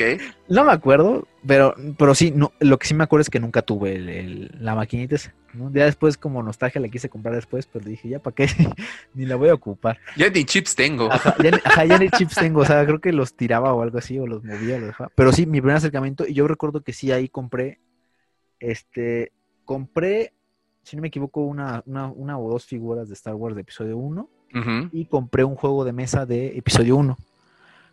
Que era un juego de mesa como de Gongans. Bueno, era. Eh, sí, eh, la batalla de ahí de, los Gongans. Ajá, en. Ay, Dios mío, Naboo. Naboo, ajá. Y tenías ahí como piecitas. Lo compré nada más porque decía Star Wars, porque la neta estaba muy pequeño para, aprender a jugar o me daba mucha bola leer las instrucciones. Pero pues me entretuve armando el jueguito y pues tenía como las cositas armables, o sea, tenía como las, las naves Stabs de los, de los droides, de los Battle Royce, de esas voladoras, para que las pusieras en cartón y bla, bla, y tenía unos personajitos ahí pequeños. Entonces, creo que ese fue mi primer acercamiento porque ya yo ya empecé como a ahorrar para comprarme yo mis propias figuras de Star Wars. Ok. ¿No? Y ya de ahí, digamos que me formalicé porque siempre he sido de coleccionar cosas, o sea, me gustaba mucho Batman, Spider-Man y todo el rollo, y me gustaba mucho coleccionar figuras de Star Wars. Digo, de, de, otras... De otras líneas, pues, de otras franquicias. Pero cuando ya me metí ya más de lleno, fue cuando se estrenó el episodio 2 con las figuras del empaque azul. Sí, de recuerdo. las recuerdes. Sí. entonces, en ese momento, eh, pues para mis cumpleaños o para todo el rollo, pues, lo que yo pedía era cosas de Star Wars. Ajá. Entonces, pues ahí es cuando empecé a coleccionar ya en sí y ya yo ya empecé como a guardar mis figuras, porque antes las jugaba, ¿no? Las jugaba y pues no me importaba que se perdían los accesorios y algo así. Y ya en ese momento ya como que empecé, digamos, jugaba y guardaba mis figuras en, en la cajita o en una caja o lo que sea. Y me acuerdo que tenía las cajas de Ferrero. ¿Ves que tenían unas cajas de, de acrílico? Bueno, todavía las tienen, ¿no? Creo que sí. Las cajas de Ferrero. Sí. Y ahorita no sé si con las leyes todavía te permiten. No sé si acrílico, pero es un plástico duro. No, sí es acrílico, creo. Sí, es acrílico, ajá. Entonces, este, ahí me acuerdo que yo guardaba las cajas de Ferrero para guardar mis accesorios de, los, de las figuras. Entonces ahí es cuando ya empecé a coleccionar y de hecho todavía tengo varias figuras de episodios 2 que guardo de, pues, de que se quedaron, ¿no? Digo, están jugadas, pero están completas, digo, porque guardaba ya los accesorios. De hecho, me acuerdo que cuando me mudé, porque yo me mudé, yo antes vivía aquí en la ciudad, bueno, no en la Ciudad de México, en el Estado de México, y me, me mudé a Cancún en ese transporte me perdieron el arma de un Maze Window y me emperré como no tienes idea con lo de las mudanzas. Ajá. Porque me perdieron, o sea, porque me abrieron mi caja y se cayeron mis accesorios y el que se perdió fue mi espada de, de Maze Window. Y dije, y hasta ahorita no la, o sea, tengo al Maze Window, pero sin arma, ¿no? Maldita sea, ajá. Entonces, sí, pero sí, ahí fue como mi primer acercamiento, digamos, al coleccionismo como tal. Fue con episodio 1 y ya después ya formalizando con episodio 2 cuando salió la línea azul. Ok. Ah, ok, mi, historia tal vez es un poco diferente, ya que yo no me considero este pues coleccionista. Eh, me tocó ver episodio 1 en el cine, episodio 2, pero no les daba tal vez la importancia como ahora. Pero en el 2004 empieza ya el, toda la promoción de episodio 3 y no sé, o sea, es algo que yo todavía hoy en día no me puedo explicar. O sea, muchos preguntan, es que ¿por qué eres fan? Pues es, algo que te provoca por dentro Star Wars. O sea, la ves y te emocionas, la ves y te acuerdas de cosas, este, sientes algo muy padre cuando escuchas la música en vivo, se te eriza la piel, no sé, hay varias cosas. El punto es que llega 2004 durante la promoción de episodio 3 y pues todo estaba tapizado de Star Wars. No sé si tú lo recuerdas. Eh, eran eh, obviamente las figuras de Bimbo, eh, en mi caso, que seguía viendo Canal 5 y no me importa lo que digas de que Fifi nada. Eh, no, yo, también lo veía, yo no digo que no, yo todavía lo sigo viendo. sí, pues es que ahorita todavía hay cosas. Eh, no, fíjate que ahora yo ya no tanto veo episodios, digo, este Canal 5, porque ya no hay tan cosas tan buenas. Yo lo veo por nostalgia. Digo, a veces cuando quiero perder el tiempo me pongo a ver Titanic y me tardo como cuatro horas ya con comerciales. ok. Extraño que, este, extraño que veas Titanic en el Canal 5, pero bueno, cada pues La pasan cada fin de semana, ¿no? Sí, casi, casi no juegues. bueno, para ese entonces ya se veían más los maratones de Star Wars, ya no nada más eran episodio 4, 5 y 6, no, era todo el día, todo un sábado, era o domingo, según yo eran los domingos, puedo ahí equivocarme. Mm, algún fan eh, con más edad que haya puesto atención me corregirá, pero ya era episodio 1, episodio 2, episodio 4, episodio 5 y episodio 6. Era todo un día de Star Wars casi desde las 9 de la mañana, o sea, ese día no había ni caricaturas. Y yo era feliz, porque era este... no me importaba que ya las hubiera visto tantas veces, las volví a ver cuando tenía el tiempo porque pues eran mis películas, o sea, me gustaban mucho, pero todavía no me consideraba un fan. Yo me considero, o bueno, yo eh, desde mi perspectiva personal me considero fan a partir de finales del 2004, porque todo, como te decía, estaba tapizado de Star Wars, o sea, tú veías promocionales en, la tele, veías eh, en las, no son marquesinas, ¿cómo decirlo? en donde ponían este, los pósters gigantes en los cines, veías a un clone trooper, no sé si recuerdas este póster de Star Wars, un clone trooper eh, corriendo hacia enfrente con el fondo azul, o a Yoda con su lightsaber hacia adelante y el fondo verde. Sí, sí, recuerdo. E, esas yo las veía las lonas gigantes y me, encantaba ver esas lonas eh, porque las ponían unas gigantes atrás de donde trabajaba mi padre. Eh, había un cine y eran enormes esas cosas y me encantaba. Y lo que yo más recuerdo que me emocionó en algún punto, y esta es una historia muy bonita, es que yo vi un periódico en la calle, no sé si lo compró mi papá, el punto es que en el periódico decía, el estreno del, último tráiler de episodio 3 va a ocurrir en TV Azteca el día tal a tal hora. Yo no era de ver TV Azteca. Y, y esto muchos no me lo van a creer, pero tampoco era tan, este, tan metido en el internet en aquel entonces. Ya sé, yo tenía mis rollos, no me pregunten. El punto es que me puse a ver TV Azteca en ese momento, me eché los Simpsons con tal de ver el tráiler de episodio 3, que fue el arranque del noticiero de Hechos. Ajá. Entonces yo vi el tráiler de episodio 3 en la televisión a nivel nacional, el estreno en Canal 7, y fue ahí cuando me di cuenta que ya no, que no era nada más una simple película que me gustaba, ya me estaba volviendo en un fan. ¿Por qué? Porque ya ponías atención a los detalles, ya veías como cosas en el tráiler que decías, ah, esto va a estar bueno, ah, esto va a estar bueno, ay, me acuerdo de esta película, ya era otra cosa. O sea, cuando se estrenó incluso episodio 3 por ahí del 2005, que la fecha fue en México, 19 de mayo del 2005, esto no sé si tú lo recuerdes, que salió, pero en todos los periódicos salieron secciones específicas del episodio 3 de Star Wars salieron revistas, salieron este, salía en la portada de espectáculos, el Universal creo que sacó una, un mini periódico como de, ¿qué te gusta? Ocho páginas, en donde venían datos curiosos de la película y cosas así. O sea, yo todavía, no sé si eso todavía lo tenga guardado, por ahí lo debo de tener. Pero, o sea, ya, ya juntaba cualquier cosa de episodio 3. Tengo cositas de episodio 2 y episodio 1, pero no son tantas y no las recuerdo muy bien. O sea, mi memoria me lleva a esa época y yo sé que de, a partir de ahí en adelante yo ya era fan de Star Wars. ¿Por qué? Porque yo llegué, me senté en mi butaca del cine con mi familia y cuando empezó el tema yo dije, esta va a ser la última vez que voy a ver esta introducción de Star Wars en el cine. Y la disfruté como no tienes una idea. Sí, de hecho yo también tengo muchos recuerdos del 2005 por el estreno de Star Wars. De hecho, puedo conseguir contigo también en el que fue también esa transformación de fan, porque el episodio 5 fue eh, la primera película que yo vi en el estreno, o sea, el día del estreno. No el episodio 3. Ajá, episodio 3. Ajá, Porque fui el 19, o sea, compramos los boletos para el 19, era un viernes, si no me equivoco. Ajá, seguramente. Este, sí, era un viernes y el, el mismo día, por ahí todavía tenía mi boleto del de episodio 3. Digo, ya con, ya con el hecho de, de guardar boleto, pues ya es, sí, ya. ya es un poquito ya de fanatismo, ¿no? Y eh, en ese momento, como tú dices, el internet no estaba, pues vayan. En su pleno apogeo. No, no, era, digo yo en ese momento ni idea del internet, o sea, digo, creo que lo máximo que llegaba a usar la compu era para usar la encarta. Ajá. Pero lo que teníamos nosotros, bueno, en mi caso, lo que yo tenía como, digamos, como haciendo un, pues un símil a lo que es ahorita ver trailers en YouTube o, ver este, pues, opiniones o críticas o lo que sea, previo al, estreno de alguna película, antes eran las revistas.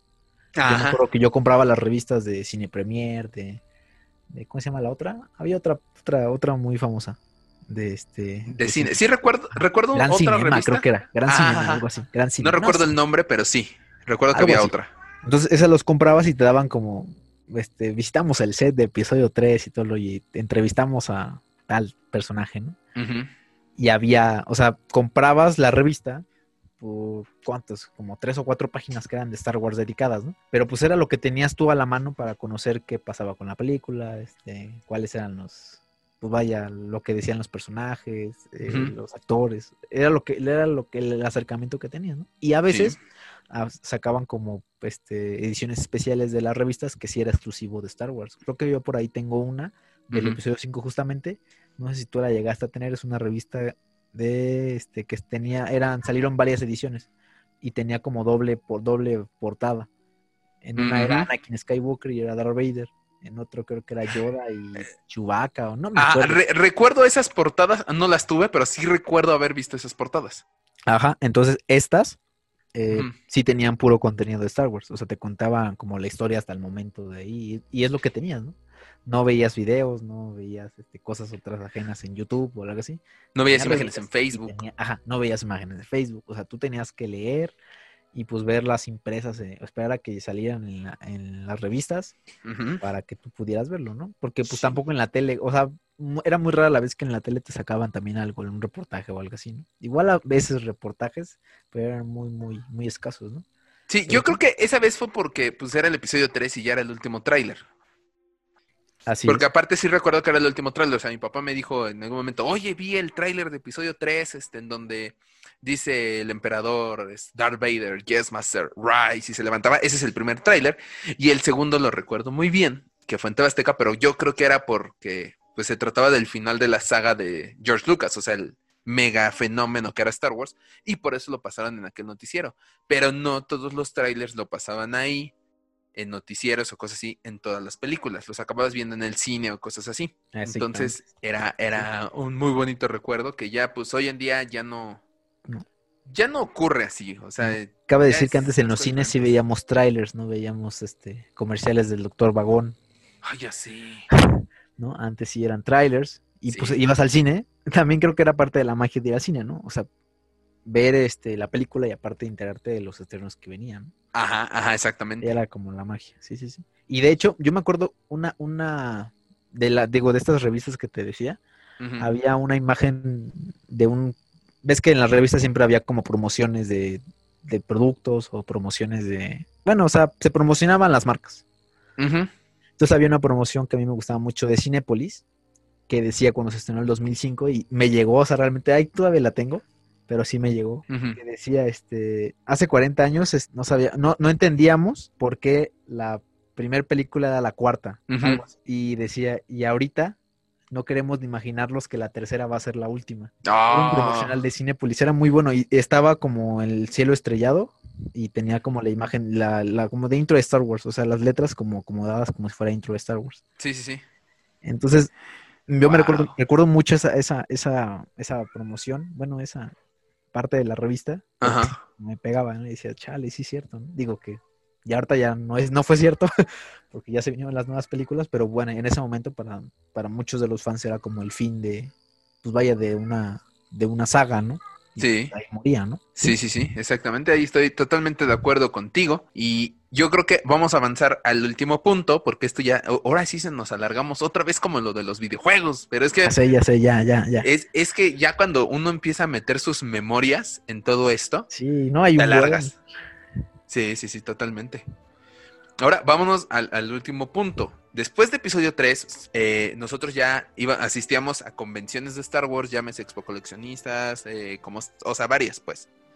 A los, los que podíamos asistir, conocimos, ya íbamos creciendo, conocíamos a los grupos de fans, que ya era la 501 en aquel entonces, ya era la Legión Rebelde, conocíamos, este, pues, formas más fáciles de conseguir, este, figuras no solo en los super, sino también en las convenciones, y encontrábamos figuras que tal vez de niños nunca tuvimos y las encontrábamos en estas expos. Eh, vamos a la última parte, que es, llega Disney y nos dice, hey muchachos, va a haber otras tres películas de Star Wars y tal vez tengamos más. Eh, nuestro niño interno se vuelve feliz otra vez. Aunque para nosotros, pues Star Wars no había muerto, teníamos este, más figuras, teníamos que la serie de Clone Wars y todo esto.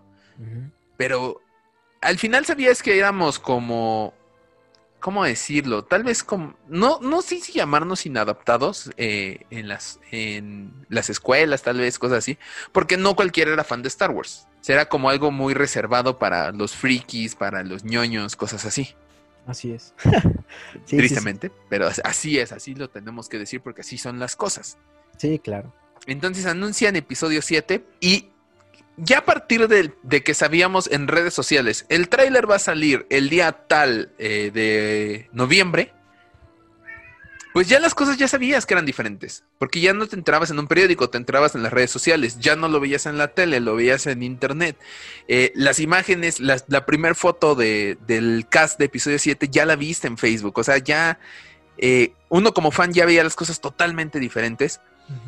Y eh, pues al final vimos el tráiler en YouTube, nos emocionamos mucho y pues ya sabemos la historia que se viene con Disney gente que le gustan las películas, gente que no, se vienen los caos del fandom, que los que tienen más edad que nosotros, pues ya habían vivido esto en las precuelas, en los foros de, internet, que no eran en aquel entonces, pues como ahora las redes sociales. Entonces, eh, nace una nueva generación de fans, que era lo que decía hace rato, unos niños que van a ver ahora estas películas de Star Wars después de ya ver las secuelas y no, digo, después de haber visto las precuelas y la trilogía original, tal vez con sus papás en DVD o en Blu-ray, tal vez en la televisión, ya no tanto en la televisión, gracias a Disney y TV Azteca, de nuevo muchas gracias, par de bueno.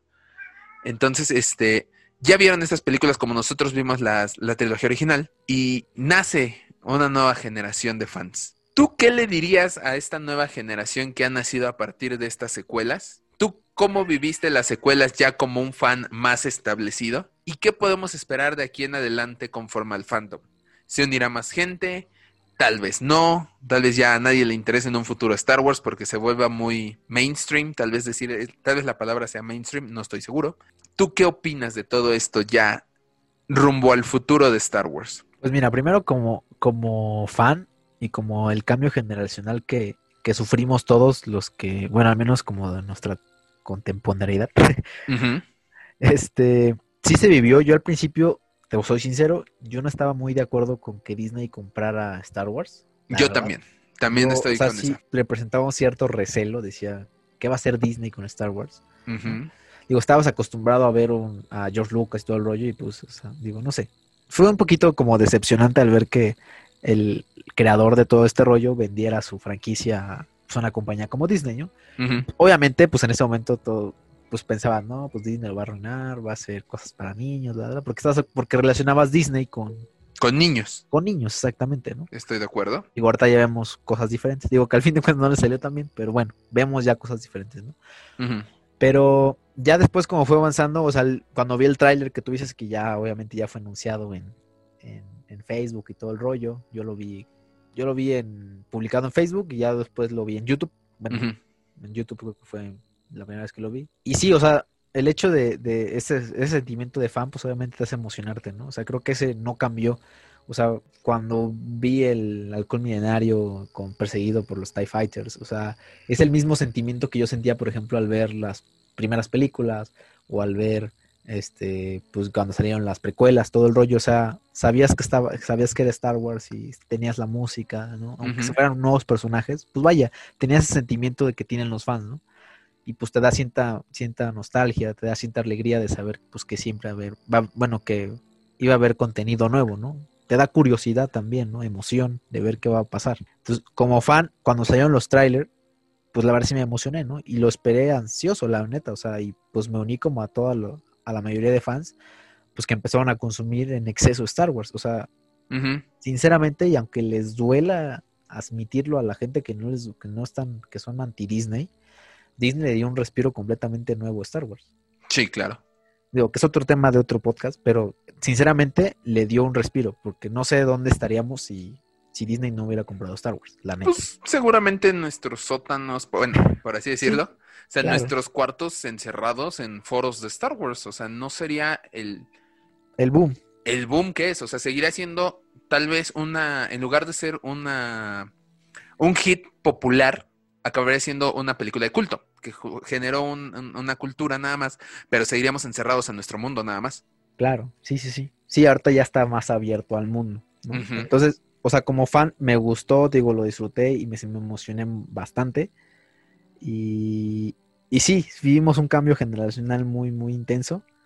Pero pues creo que hasta la fecha creo que me sigo emocionando, ¿no? Con, con cuando sale algún contenido nuevo, cuando saca nuevas figuras. Yo que soy coleccionista me gusta mucho yo disfruto mucho, por ejemplo, los, los Hasbro, los estos los Fan Friday y lo que Ah, los First, ajá, sí, los First Friday, no, Friday, no, una cosa, el evento que saca el Hasbro evento que saca Hasbro para anunciar sus figuras, yo lo disfruto muchísimo porque yo soy coleccionista y me gusta, o sea, saca una figura y como que lanzo mi grito de Flanders y digo, wow, es una figura que quería o es una figura que esperaba y todo y me emociono, ¿no? Y así cuando veo a lo mejor un tráiler de algún videojuego, o cuando juego algún videojuego, o cuando, este, pues no sé, cualquier contenido que salga de Star Wars, yo me emociona, me gusta, ¿no? Eh, yo no, no, sé cómo harta es el, el digo, más bien, cómo es la experiencia para los niños ahorita. Fíjate que a diferencia de, de ti, yo no he visto tantos niños yo, yo a lo mejor como tú estuviste más involucrado, viste más gente, yo no he visto tantos niños. O sea, yo estoy acostumbrado más a ver adultos como o contemporáneos de mi edad, este, que son fans de Star Wars, ¿no? Tal vez, Pero, pero fíjate que a niños no, pero los que yo he visto, pues sí, o reflejan eso, pero no sé si a los de ahorita les vaya a perdurar el gusto para que lleguen a convertirse en algo como nosotros, ¿no? Como al grado de fans, ¿no? No lo sé. Tengo ahí una cierta diferencia. No sé si a lo mejor las nuevas películas tengan ese sentimiento de atrapar. Pero lo que puede ser es que, es que desgraciadamente si, si se metieron con las, de ahorita, ¿no? Y a lo mejor ven las antiguas, pues les van a, va a haber un cambio. Ellos se van a dar cuenta del cambio porque ellos ya, ya son otra generación, ¿no? Y están acostumbrados a ellos ya viven con CGI, con efectos super realistas y, sí con cosas, ¿no? Y a lo mejor si ven una película del, del 77, dicen, ¿qué es esto, no? O sea, está bien horrible el sable, o este vato ni se mueve, o, mm, o sea, por lo mismo, por la brecha generacional que hay, ¿no? Claro. Entonces, yo no sé si, si las nuevas películas puedan tener el impacto que tuvieron en las primeras generaciones que hubo. Eh, puede ser. Yo creo que va a depender mucho también de, lo, de las personas, de, digamos, de los padres también que inculcan a lo mejor el fanatismo a sus hijos eso también, eso también es un punto muy, muy bueno. Porque muchas personas que, he conocido, pues es que sus papás los llevaron a la película, a sus papás les gustaba este, rollo y pues los, metieron al mundo de Star Wars. Y pues de ahí se fueron encariñando. Puede ser también, ¿no? Que vayan pasando la, la, pues, la batuta. Puede que ocurra. ¿No? Exactamente, ¿no? Pero no sé si vaya a ver la misma, vaya a anexar, digamos, como nuevos, este, vaya a tener la misma cantidad de, de anexados al, al fanatismo de Star Wars ahorita que lo fue a lo mejor con las precuelas o con la trilogía original. No lo sé. Está en duda. Yo espero que sí. Yo esperaría que sí, que pues, las nuevas generaciones sigan, pero pues desgraciadamente sí hay mucha brecha generacional. Entonces, no sé si se pueda lograr. y en cuanto al futuro, sí, nos tocará ver. Y en cuanto al futuro, pues yo, yo la verdad creo que Disney no es tonto y creo que va a, pues principalmente va a ver por los fans, ¿no? Porque saben que los fans van a dar dinero. Entonces, pues yo creo que va a haber Star Wars para rato. Yo creo que Star Wars principalmente y fríamente es un negocio. ¿No? Sí. Pero pues es un negocio que a muchos, y me incluyo, nos da alegría, o sea, y pues es parte esencial de nuestra vida, ¿no? Digo, de nuestra vida cotidiana. Digo, yo me levanto y lo primero que veo es algo Star Wars. Sí. Entonces, ya forma parte de tu vida. Entonces, pues yo creo que yo, yo sí le veo futuro. Creo que Disney no gastó tantos millones como para dejarlo tirado, entonces yo le veo cosas muy buenas y espero que con el contenido que, haya nuevo, pues atraiga nuevas generaciones y atraiga la atención de, nuevos adeptos, ¿no? Para que esto siga fluyendo, ¿no? Porque no creo que se acabe, no creo que muera así de la nada. Algo tan grande no puede morir tan así. Yo espero lo mismo. Ahora, eh, seré un poco breve, trataré de ser un poco breve con mi respuesta justamente cuando llegó episodio 7, recuerdo haberme desvelado un día antes del tráiler porque pues no sabíamos a qué hora se iba a llegar. Podía llegar a la 1 de la mañana, a las 3 o a las 7 de la mañana, que realmente fue el caso, que llegó como a las 7, 8 de la mañana. Me levanté a trabajar y vi el tráiler y recuerdo muy bien esa escena del halcón milenario saliendo en la pantalla junto con el tema de John Williams de Star Wars. Entonces, eh, para mí eso aceleró mi corazón, me emocionó mucho. Y de ahí, pues sí, ya se vino todo este, no, no diré caos, toda esta historia de Disney eh, fandom de Star Wars. Desde que la, compró Disney, yo también estuve en contra totalmente. Recuerdo que todavía estudiaba la carrera y mi profesor me decía, es que a lo mejor vienen cosas buenas y no, yo era súper hater. O sea, yo sí decía, no, es que no, lo van a arruinar, van a hacer este, cosas infantiles, el episodio 3 estuvo bien. Pero pues ya vas avanzando, vas viendo el cast, haciendo que eh, regresan los actores originales, eh, ves los trailers, ves las figuras, ves los, este, los Stormtroopers. Y me empecé a adecuar a esto y a mí me gustó. Eh, yo sé que muchos me van a odiar por esto, pero a mí sí me gustaron las secuelas de Star Wars. Y como dices, tuve la fortuna de trabajar en, en fiestas infantiles de Star Wars en donde yo veía, si bien sí, niñas todavía disfrazadas de Leia y de y que conocían a Vader y todo, también niños y niñas disfrazadas de Kylo Ren, de Stormtroopers, de, de Rey y, y, a mí me gustaba mucho ver eso porque me recordaba a, a mí de chiquito con mi juguete de sable de luz y con mi figura de Star Wars emocionado por ver las películas de Star Wars, que al final era eso, o sea, George Lucas lo repitió hasta el cansancio, muchas veces no lo quisimos escuchar, después lo escuchamos y decíamos, no, eso no es cierto, pero al final lo hizo para los niños y lo sigue haciendo para los niños, o sea, el haberse la entregado a Disney, aparte de que estaba cansado del fandom, eh, se la entregó porque sabía que se lo estaba dejando en buenas manos y tal vez ya no veamos tanto a los niños emocionados, pues porque nosotros ya estamos en otro mood, ya estamos en otros, este, en otras cosas. Pero al final yo me quedo con una imagen que fue eh, pasar por la calle un día 25 de diciembre en donde todos andan con sus juguetes. Ver a dos niños aquí cerca de mi casa, en una colonia de la Ciudad de México, jugando con sus sables láser. Yo creo que al final eso es lo que vale la pena, lo que eh, alimenta el fandom de Star Wars me sentí muy bien, sentí muy bonito al ver esto. Cada que yo iba a fiestas y veía a los niños emocionarse por ver a Darth Vader o que respondían con frases, esto era muy chistoso. Había niños que respondían frases de las de la trilogía original. O sea, de este de que hablaba Vader con un Stormtrooper y decíamos frases así de las películas, porque mi jefa le gustaba Star Wars y eso es bueno porque mantenía cierto respeto por Star Wars.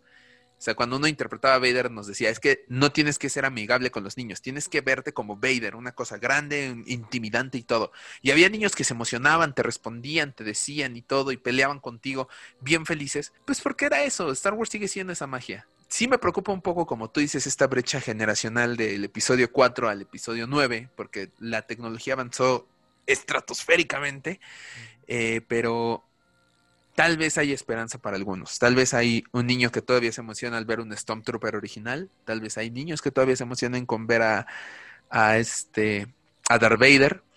O niñas que se emocionan al ver a la princesa Leia. Pero en un futuro yo espero que Disney siga haciendo lo correcto, que se enfocar esto para los niños. Y tal vez dejar parte, una parte, dejar ir al fandom, que ya creció, que a lo mejor le va a gustar el nuevo contenido, pero siento que lo deben enfocar hacia las nuevas generaciones. ¿Por qué? Porque al final eso es Star Wars. Star Wars tiene que crecer.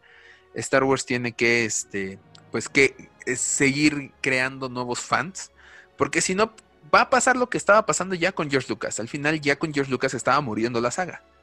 O sea, sí teníamos Clone Wars, pero no sabíamos qué se venía en un futuro. George Lucas pues ya estaba creciendo ya, ya no tenía las mismas energías que en el 77 o que en el 2005 con episodio 3. Ya no iba a aguantar el fandom como, con todo lo que estaba pasando. Y yo siento que George Lucas a estas alturas de las redes sociales ya no los hubiera aguantado y hubiera mandado toda la goma. Sí, sí, sí, yo también. Si así ya con los, con los este, foros de Star Wars ya lo estaba mandando mucho a la goma todo esto, pues ya con las redes sociales hubiera llegado a su límite este hombre. Y la verdad que bueno que lo vendió siento que no hubo mejor empresa para venderlo que Disney, porque esta gente sabe lo que hace, como tú lo has dicho ya varias veces en los podcasts. Eh, sabe llevar una franquicia al siguiente nivel. Ya lo vimos con Marvel, ya lo vimos con Pixar, o sea, sabe lo que hace.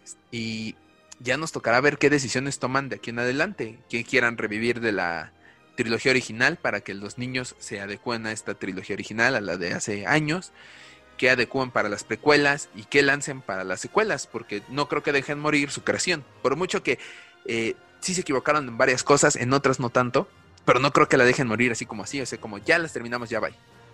No lo sé, tal vez yo me equivoque, tal vez tú te equivoques, tal vez ambos nos equivoquemos, pero lo que yo no quiero en un futuro es que digan, no, pues ya Star Wars está muerto, porque es un sentimiento, eso va a ser muy feo, tomando en cuenta que pues hemos crecido y como dices, ya es un estilo de vida, o sea, ya despierta uno y lo primero que ve en su celular, en mi caso, pues es a mi, mi portada de Baby Yoda. Ya tú despiertas y me imagino ves tus figuras en tus, en tus muebles. Sí es. Y hay quienes tienen sus despertadores de Star Wars, hay quienes eh, agarran y se ponen su playera de Star Wars bien orgullosos. O sea, ya es un estilo de vida, ya no es nada más unas simples películas. Sí, claro. Tal vez yo creo que eso nos define como fans. No son películas, son un estilo de vida ya. Sí, concuerdo. Sí, sí, sí. Qué bonito final de podcast. Sí, ¿verdad? Sí. Sí, muchos van a estar de acuerdo con nosotros. sí. Creo que, digo, por, por a veces, por mucho hate que tiremos y por, no sé, por cómo nos catalogan también otros, otras fans de otras franquicias. Creo que también el fan de Star Wars, por lo mismo, o sea, por lo mismo que es este, pues tan arraigado con el sentimiento que tienen con Star Wars, por eso son las reacciones así tan impulsivas, ¿no? Sí. Es como, pégame, pero no me dejes. Sí, exactamente, es una relación tóxica de pégame, pero no Sí, es una relación tóxica, pero pues al fin de cuentas, o sea, lo hemos, lo hemos hecho parte de, de lo que hacemos día a día y, pues digo, va, como tú dices, va más allá de películas, va más allá de series, va más allá de figuras y todo, ya es algo que lo traes como ya instalado como en el chip y ya lo traes automático, ¿no? Ya dices, ¿sabes qué? Es algo de Star Wars y lo voy a ver o... O lo voy a comprar o... O lo voy a comprar o... lo voy a leer. Exactamente. sí. Digo, al fin de cuentas, no somos tan malos los fans de Star Wars. O sea, creo que tenemos nuestro lado, este... Pues como tal sentimental y ese, ese rollo que traemos con Star Wars es, es un sentimiento muy, muy, muy intenso y muy arraigado. Sí, exactamente. Entonces, eh, hasta el hater más hater, esto sí, yo creo que con esto deberíamos de cerrar. El hater más hater, quien cuando recuerda el momento en el que se unió a este fandom, deja de ser un hater. Claro. Así de simple. Así es. Pero bueno, ya vámonos porque ya es bien tarde. Otra vez nos extendimos, pero no importa, valió la pena totalmente tener estos bonitos recuerdos rumbo a un futuro de Star Wars eh, tal vez incierto, no por Star Wars, no por Disney, sino por la pandemia, pero pues eh, mantengámonos unidos como fandom, porque como dices, el fandom unido ha logrado grandes cosas. En el mundo, en México, en Ciudad de México, como quieran verlo. Así es. Así nada más. Jonathan, por favor, danos tus redes sociales. Claro que sí, a mí me encuentran en Instagram como john.trotacielos, bueno, arroba john.trotacielos. Este, ahí subo customs y subo contenido de Star Wars y bueno, ahí síganme y ahí mandan un DM para saludarme mínimo. Y pues también tengo la otra página ahí de eh, igual de Instagram y Facebook del Baúl del Friki, donde tenemos varios productos, específicamente Star Wars. Tenemos pulseras, hay collares y pues ahí lo nuevo que vamos a sacar, que ya este lunes 26, ¿no? lunes 26 ya, vamos a revelar con el Mando Monday, el primero de muchos que va a salir ahorita por lo de Mandalorian, entonces este pues ahí síganos en nuestras redes. Sí, que de hecho estaba, estaba entrando a Target y estaba viendo que eh, ya están las fechas como del Mando Monday. Definidas, ¿no? Sí, o sea, así rápido, de rápido. La primera fecha, este lunes vamos a tener novedades de Black Series. La uh. segunda fecha, el siguiente lunes, eh, de Funko. Luego de Hasbro, no especifican de qué línea. Luego de Mattel. Y así otra vez Hasbro, Funko, Mattel. Mattel seguramente, acuérdate que el Baby Yoda. salió de Mattel. Salió de Mattel, exactamente. Y el Babu Freak de peluche también va a salir de Mattel. Mm, o sea, el último Mando Monday es el 12 de eh, diciembre. No, el 21 de diciembre. 21 de diciembre, sí, ok. Sí. Entonces, es el, día, de, el último capítulo, ¿no? El último capítulo mm. y el siguiente lunes, ¿no? Me imagino, no sé si el último capítulo del siguiente lunes o el lunes del último capítulo. No, yo creo que sí es el antes porque creo que sí termina antes porque deja una semana y luego se estrena WandaVision. Algo así. Ok. Porque ah, todavía, se, todavía, se, estrena en el 2020. Cierto, cierto. De hecho, estoy viendo, a ver, aguanta, esto va a ser rápido. Este, Mando Monday 1 de Black Series de Mandalorian. Mando Monday 2 de Funko de, de, Mandalorian y la saga Skywalker. No todo va a ser de Mandalorian. Oh. Eh, vamos a tener igual de la saga Skywalker y el último, el último Mando Monday va a ser de Galaxy's Edge Black Series. Esto está en Target de Estados Unidos. No sabemos qué figuras van a ser ni nada, pero para que lo tomemos en cuenta. Ahí búsquenlo. Y el, y el baúl del friki va a tener cosas cada Mando Monday. Sí, cada mando Monday o nada más. Sí, sí, no, sí, sí, sí. Ah, Vamos a respetar todos. Vamos a tratar de decir. O sea, creo cuántos, cuántos mandos Monday son como. Son. Deben ser ocho, ¿no? Bueno, nueve, ¿no? Porque son ocho capítulos, ¿no? Uno, dos, tres. O diez. Cuatro, cinco, seis, siete, ocho, nueve. Sí, nueve, nueve. nueve, Sí, sí, sí, sí. Sí, sí, sí, Yo creo que sí sacamos nuevos productos. Vale, yo, yo nada más te advierto, yo estoy esperando la cuna de Baby Yoda de Black Series, aunque no lo tenga, y estoy esperando el collar de, de, este, de Baby Yoda, el que le da al Mandaloriano, para que sepan que este, van de su parte. Ajá, sí, sí, sí. Eh, yo nada más estoy esperando ese collar. Si no, para comprármelo a mí, para comprárselo a mi baby Yoda. Vamos a, vamos a ver qué sacamos para eso. Pero sí, aseguramos que sí vamos a hacer los nueve y cada lunes ahí vamos a estar respetando los Mando Monday. Exclusivamente, nosotros sí vamos a respetar nada más de, mando. Ok, está bien. Entonces, pues, ahí, ahí, nos buscan las redes y pues ahí nos siguen, ¿no? Y ahí nos mandan sus sugerencias. Perfecto. Y también, ya lo saben, nos pueden seguir en Instagram, en Facebook y en YouTube como Fanwars Oficial. Vamos a tener todas las noticias de los Mando Mondays. Vamos a, a ver si hacemos, no sé si resumen o una publicación para que comenten los nuevos episodios de The Mandalorian con spoilers y sin spoilers, para pues guardar aquellos que no lo van a ver tal vez el primer día o al menos no las primeras horas. Eh, también vamos a tener las novedades del el Baúl del Friki en los Mando Mondays y pues todas las noticias que vayan saliendo en estas semanas de Obi-Wan, de, la serie de Cassian Andor y pues lo de videojuegos. Todo lo que salgan, ya saben, lo tenemos en Fanwars. Eh, y si me quieren seguir a mí en redes, aunque no suba absolutamente nada, estoy en Instagram como arroba bajo Ya me tengo que poner a subir cosas a mis redes. Sí, ya. Soy, soy pésimo este, como influencer, pero en Fanwars, uff, estamos al tiro. Sí, ya llegaron los, a los 38. Ya, ya llegamos. Hoy, justamente hoy jueves llegamos a los 38. Vamos a poner una pequeña fanfarria aquí. Aquí, fanfarria. Inserte aquí fanfarria. Ese yo me encargo en la edición, ¿eh? Pero, me parece perfecto. Este, ya justamente hoy cruzamos, eh, este jueves cruzamos la barrera de los 38 mil. Ya somos 38 mil 113, siendo hoy viernes una 39 de la madrugada. Así vamos bien. Vamos a tratar de acabar el año con 50 mil. Sí se puede. Sí se puede. Eh, todavía quedan, todavía queda rato. Y harto se viene un boom de Star Wars con Mandalorian, así que. Uf, ahora es cuando. Ahora, ahora es cuando debemos de, lograr esa, esa meta. Y, y, pues bueno, estamos preparándoles algunas sorpresas para, para YouTube y para el próximo año. Esa, esa todavía la tenemos que platicar, Jonathan. Sí, sí, sí. Pero sí. Ya, ojalá, ojalá, ojalá ya alcance para este año. Ojalá alcance para este año. Sí, sí. un previo. Un, previo tal vez, ojalá sí. No sé es porque, pues, por las cuestiones de la pandemia, si podamos empezar a dar un previo de lo que va a ser el próximo año. Eh, de, lo de May the Ford, me refiero. Ajá. Eh, pero ya veremos, ya, ya iremos viendo conforme se comporte la pandemia. Ya veremos. pero bueno. ya vámonos porque, porque ya me estoy durmiendo yo también. Mi nombre es Axel Enríquez, me acompañó Jonathan Pedraza. Y ya saben, compartan este podcast con todos sus amigos para que la comunidad de los hijos del Yagua se haga más grande. Sin más, que la fuerza los acompañe.